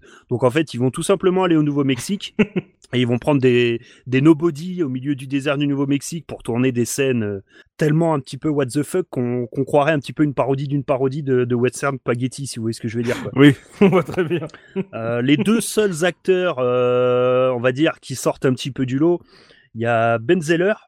Pourquoi je vous parle de Ben Zeller? Parce que en fait, tout simplement, il a joué dans une série que j'affectionne beaucoup des années 80 qui s'appelait La Malédiction du loup-garou. Je sais pas si ça vous parle, Non, qui était sorti en 87. ça me dit rien. Non, ça vous parle pas. Ça dit, c'était diffusé sur M6 en deuxième partie de soirée. Ah, mais j'avais pas la 6. Ah là là, mon grand drame. Et également, il a à son palmarès, je pense que c'est sa plus belle ligne, c'était le directeur artistique sur le film Beowulf avec euh, Christophe Lambert. Oh merde Oh dur Oh, du- oh là là, chaud, chaud. Ah, Donc euh, le, le- voilà le talent du bonhomme quoi. Donc euh, Mm. Ben Zeller c'est celui qui va jouer le comment dire. C'est- un petit peu celui qui va jouer le, le, le mineur, le chercheur d'or, celui qui vient vous chercher au début là, D'accord. euh, et puis qui va vous guider dans le jeu. Mhm. ouais, ouais. Et euh, le deuxième acteur, euh, c'est bah on va parler un petit peu de celui qui joue Mad Dog McCree justement, enfin qui joue Mad Dog du coup, Mhm. euh, qui s'appelle Rusty Dillon. Et en fait, bah comme ils avaient pas de sous, ils ont pris un, ils ont été dans le coin là, dans le désert du Mexique, ils ont pris le, fer- le, le fermi- le fermier du coin. Donc ils ont été sonnés chez un Mais mec non. qui était un fermier dans le coin. Ils lui ont dit, tu veux pas jouer dans un film? Il a dit ok. et, euh, et en fait tellement, bah ils étaient à la ramasse. Il a tellement la bonne gueule en plus. Alors par contre, il est surmaquillé parce que tu vois la gueule de Mad Dog, euh, brun, barbu? Ouais, ouais, ouais. Ouais, je vois. Ouais. Et bah en fait c'est un blond à la base déjà, donc ils vont le maquiller, ils vont le surmaquiller, etc. Mais surtout ce qui est drôle, c'est que c'est lui qui va jouer quasiment tous les rôles dans le jeu. Oh là là. Il joue pas que le rôle de Mad Dog, il va jouer quasiment tous les rôles dans le saloon. euh, il va jouer tous les hommes de Mad Dog. Oh. quand on rentre dans le saloon et qu'on croise, euh, pendant un moment on croise une serveuse là, un petit peu de saloon, bah c'est la femme du fermier qui joue le rôle. Oh, enfin, Oh non. c'est assez rigolo. Ça, en fait, je vous dis tout ça, c'est pas gratuit, c'est juste pour illustrer un petit peu pour ceux qui connaissent pas un petit peu le le côté trois bouts de ficelle du jeu quoi. Ah oui, Je le assez casting, ça a rigolo, l'air ouf, hein. D'ailleurs, Rusty Dillon Oh et sa femme, du coup, après, bah, ils joueront un petit peu dans tous les jeux de la, de la, de la société, quoi. Donc, c'est assez rigolo. euh, Ah, on les retrouvera après. Fidélité, fidélité. Fidélité, ouais. Euh, allez, c'est parti. Je vous fais un petit peu le synopsis du jeu qui, ma Mhm. foi, vous en doutez, euh, va pas chercher bien loin. hein, c'est relativement court. hein. Mhm. Donc, euh, Mad Dog, un hors-la-loi, bah, évidemment, qui est le plus recherché de l'Ouest, euh, a pris possession de la ville. De- La ville qui n'est pas mentionnée d'ailleurs. hein. Et euh, d'ailleurs, ni, ni notre nom à nous, d'ailleurs, c'est pour nous. Voilà, c'est à nous de nous faire le, le film dans la tête, quoi. Voilà, c'est nous, on est juste l'étranger et la ville, c'est une ville. Point barre. Ok. Donc cet infâme Mad Dog, bah, il a kidnappé le maire et enlevé sa fille. Ces hommes sont partout en ville, ils terrorisent la population. Du coup, après avoir tenté d'assassiner le fameux prospecteur d'or qui nous guide à travers le jeu Mhm. à plusieurs reprises, eh ben vous allez devoir leur venir en aide et libérer la ville de son joug, tout simplement. Non. Ça a été écrit sur une feuille de papier toilette. euh, Mais est-ce qu'il y a besoin de plus, en vrai? Est-ce qu'il y a besoin de plus? C'est ce que Moi, j'ai jamais dire. compris le scénario de Virtua Cop 2, pourtant j'ai fait 50 fois sur Saturn. On est bien d'accord, il n'y a pas besoin de plus. Ouais. T'es dans le Far West, il voilà. y a des méchants, t'as un flingue, tu tues les méchants, t'as gagné. Voilà, c'est ça. T'as- déjà, t'as tout résumé, t'as un flingue dans les mains. T'as un flingue dans les mains. Hein. Et ça, c'est, voilà. Et ça, déjà, t'as gagné. Je l'ai pas précisé. Si... Si, si, si, non, mais je veux dire, c'est, un jeu de tir, voilà, c'est hein. un jeu de tir, mais déjà, t'as un flingue dans les mains, donc, euh, peu importe ce qu'on va te faire euh, shooter, ça peut être des canards, ça peut être euh, des gangsters ou des cowboys, euh, déjà, t'as pas besoin d'avoir plus d'infos que il y a des méchants cowboys, tire sur les méchants cowboys. Déjà, c'est ça. C'est pas un, c'est pas un jeu de diplomatie. C'est ça. Non, du tout. Mais surtout, c'est intéressant ce que tu dis parce que effectivement, je, je remets dans le contexte de l'époque, un flingue dans, dans les mains et où on tire, euh, où ça a l'effet dans un film. Alors maintenant, ça fait sourire hein, parce qu'on a eu ça maintes et maintes fois depuis. Mais à l'époque, c'est pas courant. Hein. Mhm. C'est c'est- c'est- c'est fou. Tu te- dans ta tête, tu dis comment moi, dans la réalité, je peux interagir dans Comment le. ils ont su que j'allais les tirer dessus maintenant et tout C'est ça, ouais, ouais, ouais, tout à fait. Mm. Quoi. T'as La, la, la technologie maintenant peut faire sourire, mais à l'époque, c'était pas le cas. Hein. Et puis ça faisait vachement hein. clairement. Les- les- Il y avait des jeux euh, avec des mitraillettes et des trucs comme ça. T'avais une borne comme ça, t'avais tout de suite envie de t'y installer. Hein. Et puis les bornes vibraient et tout. C'était évidemment. euh, C'était incroyable. C'était Mhm. incroyable. Donc là, au niveau du gameplay, bah, je l'ai dit un petit peu tout à l'heure, on est vraiment quasiment sur du film interactif. euh, ça va un petit peu au-delà du FMV. euh, avec donc des phases de light gun, donc le, euh, qui fonctionnent sur du flingue optique, hein, on l'a dit. Mhm. Tout simplement, hein, on a six coups qu'il faut recharger en pointant vers le bas. On a que trois vies. Tout à l'heure, tu parlais euh, quand tu parlais de ton jeu, de un petit peu euh, de la difficulté du jeu. Bah là, évidemment, hein, le but d'une borne, c'est quoi? C'est que tu mettes des, des sous-sous dans la borne. hein. Ouais. Donc c'est un jeu qui, est, qui était quand même relativement difficile. D'accord. C'était un jeu, bah, c'était du die and ret- retry en fait. hein. Effectivement, comme tu l'as dit tout à l'heure pour ton jeu, bah, une fois que tu connais euh, le jeu par cœur, bah, c'est facile, forcément. Tu sais où vont arriver les ennemis, tu sais où il faut cliquer, tu sais ce qu'il faut faire. Mais quand tu joues pour les premières fois, il y a rien qui est expliqué. Mhm. Ça, ça sort de, dans tous les sens. Et si c'est toi et tes réflexes, on va voir un petit peu après, euh, par la suite, quand je vais vous expliquer un petit peu les défauts du jeu, que c'est pas que toi et tes réflexes. Il y a des petits trucs, mais bon, Ah, Il y a des astuces, ouais. il y a des voilà, il y a des petites astuces. D'accord. Mais euh, du coup, bah c'est le jeu de flingue classique. Tu recha- tu retires, euh, comment dire, tu pointes vers le bas pour recharger. T'as trois vies. Une fois que t'as tes trois vies utilisées, tu remets une pièce. Sachant que, sachant que les premières fois que tu vas jouer, tu vas mourir toutes les 5 secondes. hein. Ah oui, quand même. Ah bah oui. Ah bah oui, sinon c'est pas drôle. En plus, t'as des pièges dans le jeu, c'est-à-dire que t'as un mec qui va arriver. Tu dis ah il faut que je tire dessus, mais ah non malheureusement fallait pas tirer à ce moment-là. Mhm. Euh, donc euh, bah je vais expliquer, allez on va anticiper un petit peu, c'est pas grave, mais Ouais. si tu veux, j'ai dit que ça fonctionnait sur euh, sur sur euh, sur un disque vidéo, Mhm. sur CD, et en fait bah comment fonctionne un disque, tout le monde le sait, hein, c'est un laser qui va chercher des pistes. Ouais. Donc on est sur un film, donc tu as des pistes pour le film et des pistes pour le jeu. Donc en fait quand quand tu regardes bien le jeu, ce qui est assez rigolo, c'est que la t'as la scène cinématique. Si tu fais pas attention, pour toi ça, ça s'enchaîne. Alors qu'en fait si tu regardes bien, Mhm. quand tu passes d'une scène cinématique à une scène de jeu, t'as as un freeze de allez d'une demi seconde. Tu sens le, le laser, tu sais qui cherche, tu sais qui cherche la piste. Tu sais le, le perso il bouge plus. Et tu sais que c'est à ce moment-là qu'il faut tirer en fait. Accès à CD. C'est ça, faut- exactement, accès CD, c'est exactement ça. Et euh, du coup, si tu tires avant, bah c'est ça, ça fonctionne pas. Si tu tires après, t'es mort. Faut vraiment tirer pile quand ça, quand, quand ça, juste après le freeze en fait. Ah, c'est t'as la- juste une seule fenêtre. T'as une fenêtre de tir qui s'ouvre un petit peu dans, comme euh, un peu comme dans un Dragon Slayer, tu sais, où t'as une fenêtre un petit peu euh, où tu dois appuyer pile au bon moment. Bah là, tu dois tirer pile au bon moment. C'est le mini, c'est le mini bullet time. C'est ça. Ouais, c'est euh, c'est une fausse euh, impression de liberté en fait. Une fois que t'as compris ça, tu, tu sais que voilà. Mais par contre, euh, si tu connais pas le jeu, si tu tires sur le mauvais cowboy au mauvais moment, t'es mort. D'accord. Donc on va avoir grosso modo tout au long du jeu trois phases de jeu. Ok. On va avoir une première phase avec quatre tableaux qui vont être le saloon, la grange, la prison et la banque. Mhm. On va te donner une, euh, une liberté de choix entre Oula. ces quatre tableaux. Une pseudo-liberté de choix. Entre chaque phase de jeu, on va te raconter l'histoire, t'as intérêt à écouter. Imaginons le, le mec te dit, bah là, il faut aller au saloon. Ouais. Tu dis, ok, bon, bah je vais aller au saloon. Sauf que toi, tu te dis, bah ouais, mais là, j'ai le choix. Bah non, moi, je vais aller dans la grange. Mhm. Donc tu peux y aller, mais t'es mort. Oh bâtard. C'est-à-dire qu'en gros, le- c'est t'as, t'as le choix, mais t'as pas le choix. T'es obligé de respecter ce qu'il dit. S'il dit va au saloon, bah tu vas au saloon, il te ferme ta gueule. Parce qu'en fait, tu vas avoir deux jeux différents. C'est-à-dire que si tu vas au mauvais endroit au mauvais moment, au lieu d'avoir deux cowboys, tu vas en avoir dix qui vont sortir. Tu n'auras pas le temps de les buter, tu vas crever en fait. Donc euh, va falloir en fait, c'est une fausse Oh, les impression. Ça me fait C'est penser à un truc ouais. en plus. Quand, on a- quand t'as- à chaque fois que tu te retrouves sur une séquence où t'en as 10, euh, ils te tirent tous dessus en même temps à un moment Mhm. donné et, En même temps, et exactement. ils se poilent. C'est ça. Derrière, t'as ces espèces de rires dégueulasses, C'est exactement tous ça. ensemble. Non mais t'as raison. Oh, oh, les vicieux. Au lieu qu'ils arrivent les uns derrière les autres, ils arrivent tous en même temps, ils tirent tous en même temps. Donc t'as aucune chance en fait, c'est juste impossible. Donc tu vas être obligé de respecter euh, l'histoire dans l'ordre. euh. Mhm. Donc on va ensuite avoir une deuxième phase en fait. Après ces quatre scènes là, où on va se retrouver un petit peu dans les dans les plaines avec des directions à choisir, gauche ou droite. Euh, ben en fait, Là. t'as le choix à gauche ou droite, sauf que bah c'est pareil. T'as un choix sur deux, il faut choisir la bonne. C'est-à-dire que si c'est à gauche qu'il faut aller et que toi tu choisis d'aller à droite, en sachant que sur les panneaux indicateurs il y a rien écrit. Ouais, C'est-à-dire pas que d'indice. c'est- il y a pas d'indice, c'est pas écrit euh, par là c'est la, la cache, par là c'est machin. Non, t'as aucun Mm. indice. C'est t'as une chance sur deux, c'est pile ou face. Mais c'est clair. Bah c'est une manière de te faire remettre une pièce encore une nouvelle fois. Oh, C'est ah Oh, bon, j'aurais pété un câble dans la salle Ah bah, d'arcade. Mais non, mais non, mais attends, rappelle-toi, t'es dans une salle d'arcade, donc ce qui était super drôle, c'est de te mettre à côté, de regarder les gens jouer et se planter ou pas se Eh planter, ouais. quoi. T'apprenais en même temps. c'est ça. Ah oui, voilà, le, le- le plaisir, c'est quand c'est pas toi qui joues. On est d'accord. Parce que si tu choisis le mauvais côté, c'est ce qu'on disait tout à l'heure. Au lieu d'avoir deux cowboys, t'en as 10 qui arrivent d'un coup et qui te butent. Donc tu recommences la phase d'avant en remettant une pièce et tu dis ah non alors là Mm. attention, faut aller à gauche cette fois.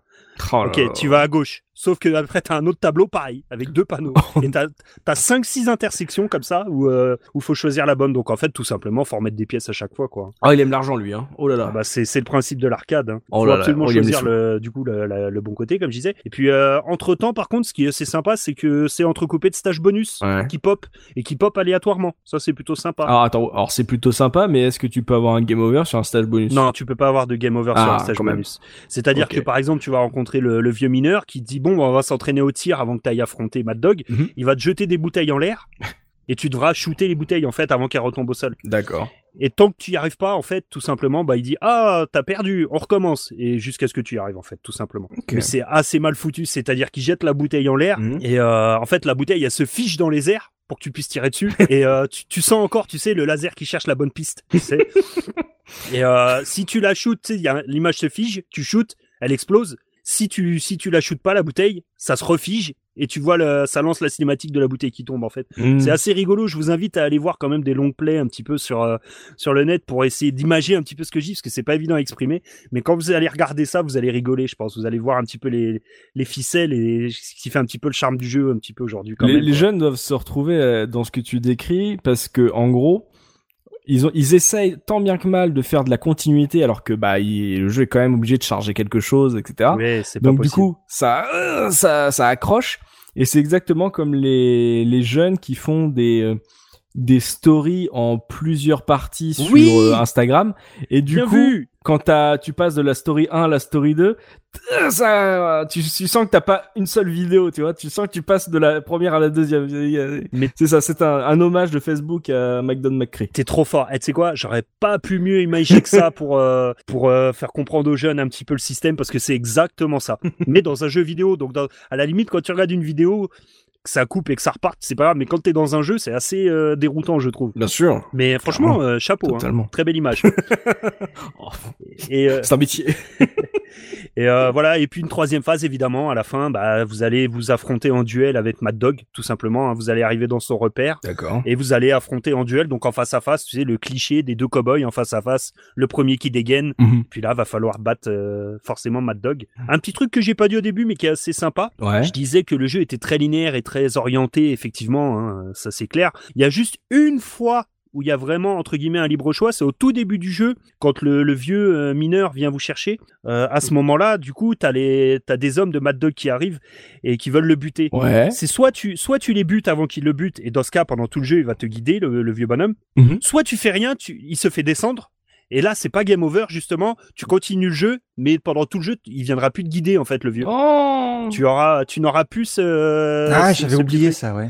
Et C'est le seul endroit du jeu où tu as réellement un vrai choix, en fait. Ouais. Je trouvais que c'était assez, assez sympa pour le Bah, Ils ont commencé, ils avaient eu une idée, et puis après ils se sont dit, attends, si on fait ça à chaque fois, euh, ça va nous coûter trop cher. Ah oui, c'était techniquement Euh, voilà, possible. Des voilà, soit soit il y a les vidéos, soit il y a pas, il y a pas les vidéos. Et euh, et toi, tu disais que t'avais une version de salon avec un flingue. Ah oui, moi du coup j'avais la version CDI avec le flingue en big box, tu sais un peu comme les grosses big box, big box PC là, tu vois, Ouais. qui étaient fournis, euh, donc ils fournissaient le flingue et le jeu sur Philips CDI, ouais ouais tout à fait. Et, Mais non. et d'ailleurs, faut que je regarde ça. ce qui est, alors par contre c'est très très dur à trouver maintenant. Mhm. Euh, honnêtement j'ai eu un bol monstre de le trouver à l'époque. Ouais. Mais euh, ce qui est assez intéressant à dire, c'est que à l'époque, je parle pas, euh, on va dire tout, parce que ce jeu est sorti sur maintes et maintes plateformes. Mhm. Vraiment, il est sorti sur tout. Et on va dire tout ce qui est avant la PS3, Ouais. la meilleure version, ça reste la version CDI, et de loin. D'accord. C'est la seule version qui est 100% fidèle au jeu d'arcade. Mais donc, vraiment. euh, on est d'accord, euh, version CD, t'avais un pistolet, t'avais un colt bleu. Exactement. Ok. Je, je suis en train de le regarder, euh, est Ouais, magnifique. ouais, bleu, bleu ciel, là, un peu dégueu. Mmh. Ouais. Ce qui était assez rigolo, il faisait des cols bleu ciel pour pour, pas que ça soit un vrai flingue, ouais. Tu sais, au Mm. cas où, tu sais, pour pas que ce soit confondu avec un vrai flingue, euh, franchement, ils auraient pu le faire euh, dans la vraie couleur. Quand tu vois la gueule du flingue, euh, ça ressemble au flingue dans Roger Rabbit. Donc, Mhm. euh, si tu veux braquer une banque avec ça, euh, accroche-toi. hein. Ton, ton CDI, il fallait qu'il ait le module FMV aussi. Hein. Alors, il fallait qu'il ait le module vidéo. Tu sais, tu pouvais rajouter un module Ouais, c'est ça. vidéo, une carte C'est vidéo. un module en fait. que tu mettais Oh à là l'arrière. ouais. là. Ouais, tout à fait, tout à fait. Mais c'est vraiment hein, la version, la version 3DO, elle est dégueulasse. Mais dégueulasse. Il y a, il y a un lag euh, monstrueux, c'est-à-dire que le jeu il est injouable. Mhm. Euh, les premières versions qui sont vraiment bien, c'est les versions qu'ils ont refaites sur Wii et sur PS3. Mais tout ce qui se fait avant, hormis le CDI, ne tentez même pas. Quoi. Ah. Il y a eu une version euh, méga CD qui est immonde. c'est euh, t'as une toute petite fenêtre au centre de l'écran comme savait si bien le faire le méga CD, Oui. toute pixelisée, tu vois même pas le film. C'est immonde. Ne, ne tentez jamais ça sur méga CD. Hein. C'est c'est juste horrible. Hein. Petit, petit, deux, quelques petits fun facts. Ouais. Ouais, il y a des petits trucs rigolos. C'est à chaque fois que tu meurs, en fait, euh, tu te vois un petit peu en vue euh, subjective dans ton lit de mort avec le croque-mort qui vient de parler. Et à chaque Mm. fois, il y a une petite phrase humoristique différente. Ah quand même. Donc euh, assez rigolo, ouais. alors je les ai plus en tête les phrases, mais en gros c'est ah ben encore un qui a voulu jouer le malin, et ben on les reprendra pas. Enfin Hmm. à chaque fois il vient vous voir et puis il vous sort une petite phrase différente qui est assez rigolote. Euh, pour finir le jeu d'arcade, une fois que vous le connaissez par cœur, c'est un jeu qui se termine en 15 minutes, Ouais. grosso modo. 15-20 minutes grand max, hein, une fois que vous connaissez par cœur. euh, Mhm. bon là il y a plus trop d'intérêt quoi donc euh, ça se finit assez vite on est bon voilà hein, on est clairement dans le comme je disais, dans la parodie du western spaghetti euh, totalement assumé, hein, avec des jeux d'acteurs pitoyables. Alors, les doublages français, très rigolo, hein, les doublages... euh, Ah, il y a quand même un doublage français. Ah oui, moi je l'avais en version française, monsieur. Ah, trop bien. Euh, oui, oui, doublage français, mais alors tu sais, du doublage comme on faisait à l'époque dans les FMV. tu vois ce que je veux dire? C'est-à-dire le, le truc doublage AB prod, quoi. Hein, euh. Mais malgré tout, voilà, c'était un petit peu, je dirais, le jeu, c'était le bullet time un petit peu avant l'heure. c'est ça. T'avais le temps, tu voyais ta fenêtre de tir. Exactement. Donc en conclusion, c'est un jeu jeu qui aujourd'hui bah, fait rire clairement, mais c'était une vraie claque à l'époque quoi. C'était la VR avant l'heure et c'est une grosse grosse grosse Madeleine de Proust. Très sincèrement, ça vaut le coup rien que pour sa culture vidéoludique de tester ça. Ouais, si vous voulez passer sur Wii ou que vous avez une Wii craquée, euh, ça peut valoir le coup de tester pour rigoler un petit coup, quoi, une petite Ouais. soirée avec des potes. Euh, ça peut être fun. D'ailleurs, ça existe. D'ailleurs, j'ai oublié de le dire, mais ça existe même. Alors pour le pour la blague, ça existe sur iOS ou euh, ou Android. Quoi? Et ça existe sur DS aussi. Par... Mais attention, Android, quoi, tu tapes sur ton écran Ouais, ouais, voilà. Et sur DS et sur Oh, DS aussi. Mais du coup, le jeu n'a aucun intérêt Oh, parce que ça devient beaucoup trop facile. Bah oui, c'est très T'as grave. même plus besoin de viser. tu tapotes sur les ennemis, ils sont morts. Non, mais c'est, il aime l'argent, hein. Oh là là, ils aiment l'argent, ces gens. Hein. Oh. D'accord. Et euh, Dopa, euh, tu t'as souvenir qu'il avait euh, une bonne réputation euh, à l'époque euh, par rapport aux joueurs, euh, pas forcément la presse, mais euh, on en pensait quoi euh, dans ton cercle d'amis de ce type de jeu? Mais je crois que les gens essayaient, euh, ils se brûlaient vite les mains en fait, parce que pour moi, je, euh, il est resté ancré dans ma mémoire et là, quand, quand Nostal en a reparlé, ça m'a, ça me marque à chaque fois avec cette phrase d'accroche. Et en fait, quand il y avait plus Mad Dog euh, McCree dans les salles d'arcade ou dans les foires où il y avait toujours des, euh, des, des stands d'arcade, Mhm. bah ça me manquait et, euh, et c'était plus pareil quoi, parce que, euh, que- quelle que soit la bande sur laquelle tu jouais, le son de celui-là était réglé assez fort et tu l'entendais toujours en boucle. Ah, Derrière. oui. Mhm. Et à chaque fois que je passais dans le stand, moi, euh, bon, à côté du stand pour euh, pour d'autres aller sur d'autres trucs, d'autres manèges, j'entendais ce truc-là. C'est pour ça que je me demandais tout à l'heure s'il y avait pas un, simplement un détecteur infrarouge ou un truc qui faisait que quand tu passais devant la borne, elle te hélait comme ça, Mhm. ou si c'était le, le, le, le hasard du cycle. Mais en Mhm. fait, elle était elle était elle était plutôt chère en fait, et je crois que elle était plus chère que toutes les autres bornes dans mon souvenir. Alors ça, je me souviens pas. Et, euh, et euh, elle avait euh, bonne réputation parce que c'était impressionnant de voir de la FMV, mais en Mhm. même temps, euh, les gens ne s'y frottaient pas ou essayaient une fois parce que tu perdais ton pognon, effectivement, euh, euh, la première partie, en 10 secondes, c'était fini, quoi. Ouais, ok. Et d'ailleurs, euh, Ouais, ça me ça- fait penser, cette bande, euh, je rebondis sur ce que tu disais, dans ma mémoire, les rares fois où je l'ai vue, elle était toujours à l'entrée du stand. Exact, exact. Elle était à l'entrée parce que c'est un peu comme les, tu sais, les serveurs qui t'attaquent sur le trottoir pour que tu viennes manger dans, ton, dans leur restaurant, là, en bord de mer, là. Ouais, qui pète une assiette par Ouais, terre. bah du coup ouais voilà bah du coup cette borne elle était toujours à l'entrée des stands parce que du coup même quand tu rentrais pas dans la salle t'entendais hé l'étranger et du coup t'a- t'avais le réflexe de regarder de venir voir quoi c'était très intelligent Hmm, c'est toute une époque ce Mad Dog McCree. Alors ce qui est ce qui est limite triste, c'est qu'il le ressortent sur toutes les plateformes et du coup il y a moins ce côté, peut-être qu'il perd ce côté un petit peu euh, légende euh, d'une époque révolue. Euh, le fait que on le ressorte même sur mobile, je trouve ça limite un peu triste. Alors que tu vois, s'il n'avait, s'il n'était jamais ressorti, il y aurait ce côté. Oh, vous vous souvenez de Mad Dog McCree Oh là là, oui, c'était toute une époque. Alors que là, maintenant que tu peux y jouer sur tout et n'importe quoi, euh, il y a moins ce côté euh, icône euh, d'une époque. Je trouve ça un peu dommage. Tu peux plus du tout comprendre le, le contexte et l'aura qu'il avait à ce moment-là, effectivement. tout à fait Ouais, c'est ça. Tu le regardes sur YouTube et tu te dis mais pourquoi les gens ont joué à ça? Sauf que voilà, t'as pas la borne, t'as pas le son, t'as pas le flingue, euh, voilà, t'as pas le- la pression de la pièce. la mentalité qu'on euh, avait dans les fins des années 80 début des années 90 tu sais l'immersion le truc de se dire le- le- l'effet waouh Oui, tu vois spectacle. un jeune qui sûr. va jouer à ça aujourd'hui, il aura pas l'effet waouh, il Mhm. va il va rigoler quoi, mais il a pas les il pourra jamais ressentir l'effet waouh qu'on a eu à l'époque euh, en, Mhm. en passant devant cette borne incroyable. Ouais, comme tu l'as dit, hein, le fait de, de tirer sur un mec qui est filmé et que euh, le gars tombe parce que tu as tiré avec un, pistolet en plastique. Donc il y avait euh, ce côté euh, spectacle, foire euh, qui fonctionne bien et c'est effectivement tout un contexte à, rappeler par rapport à ce genre de jeu qui viennent de l'arcade justement. Et c'est un, jeu très connu, mais que de moins en moins de monde a fait euh, à l'époque euh, dans les bonnes conditions. Euh, mais voilà, on aura dit, hein, la version Mega CD, hein, c'est peut-être un peu compliqué. Hein, mais euh, voilà, si vous avez une version CDI Et la version 3DO aussi. et la version 3D, voilà. À l'ancienne, il y a La version 3DO est belle, Ouais. mais injouable. Injouable. compliqué. Compliqué, euh, voilà. C'est l'histoire. Et, euh, et pour la musique, du coup, Nostal, qu'est-ce qu'on va s'écouter pour se mettre euh, dans l'ambiance de ce Mad Dog McCree Alors sur la musique, bah en fait c'est j'ai j'ai j'ai un petit peu triché parce qu'il n'y a pas vraiment de de bande originale puisque c'est un jeu comment dire on est dans un film donc quand on est dans l'immersion il n'y a pas de film quand on joue dans- quand on est dans la vraie vie il n'y a pas de musique dans le fond quand tu te promènes dans la rue tout ça mais il y a une super intro donc j'ai j'ai proposé d'écouter un petit peu l'intro du jeu en fait tout simplement. Ok, on s'écoute cette intro du jeu. C'était le choix de notre invité Nostal de Level Max. C'était Mad Dog McCree. On s'écoute ça. C'est dans l'air. Ce vent-là n'a sûrement jamais rien amené qui vaille. Mad Dog Macri et sa bande de vauriens nous sont tombés dessus. Les gens en ont une peur bleue. La ville est quasi déserte.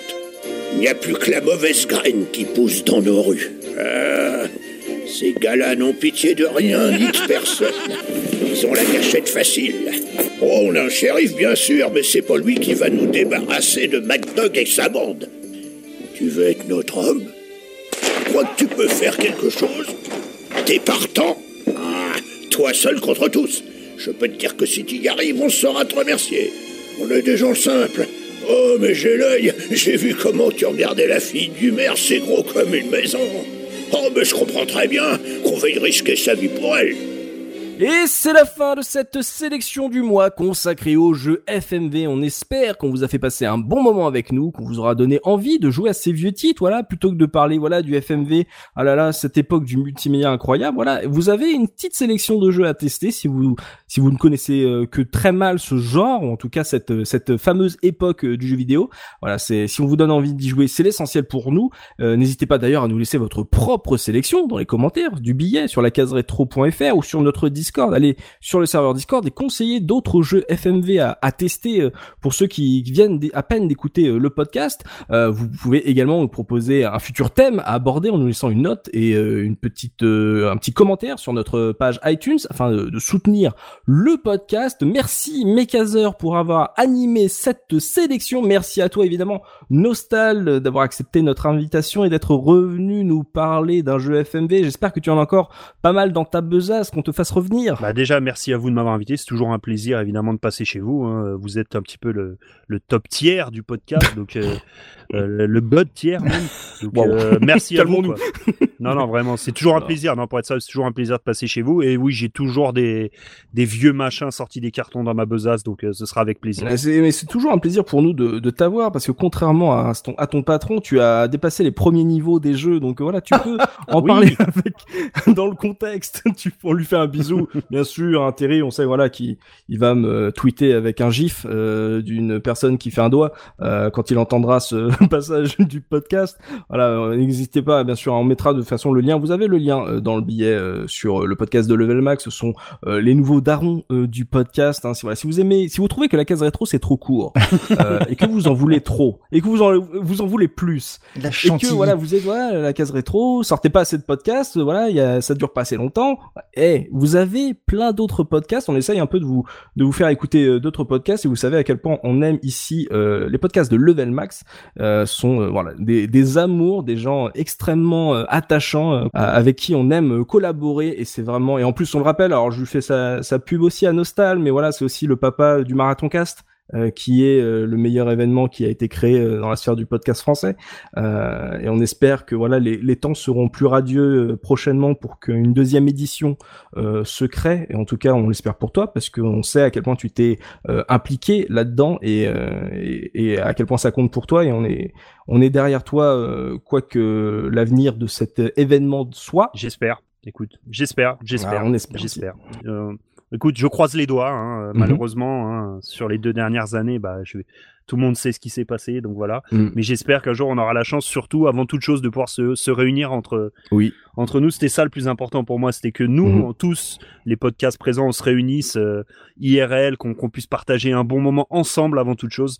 Et euh, c'est vrai que malgré toutes les difficultés pour organiser un tel événement. euh, on va pas se mentir, c'est très compliqué, mais le, bonheur qu'on puisse se retrouver pendant deux jours comme ça, enfin, Mm. Quasiment sur un week-end, tous ensemble, euh, en vrai, partager des choses ensemble, c'était vraiment, c'était vraiment incroyable. Ouais, ça c'est de, de toute euh, ma carrière de podcast, c'est un de mes meilleurs souvenirs euh, ever euh, d'avoir pu euh, faire partie de, de cette aventure. C'était vraiment extraordinaire. Et, et je sais, bah, Tosmo et Eden étaient avec moi et je sais que ça a aussi beaucoup compté pour eux. Et voilà, c'était une très belle initiative de Nostal et qui a mené de main de maître. Je vous raconte même pas les backstage pour que tout tienne sur Internet. C'était n'importe quoi. Il a fait ça sans broncher. C'était vraiment euh, un daron euh, à cette époque euh, sur euh, quand on a lancé euh, le marathon cast. Donc voilà, n'hésitez pas à suivre tout ça. Vous avez les liens dans le billet du podcast. On se donne rendez-vous. Alors le mois prochain, on espère. hein. on a plein de, on a encore plein de podcasts de saison 10 euh, à vous proposer. On espère qu'on aura le temps de les enregistrer. En tout cas, qu'on les enregistrera assez rapidement. Euh, nouveau thème, nouvelle sélection. C'était la case rétro. À la prochaine. Salut, salut. Salut. Salut. Salut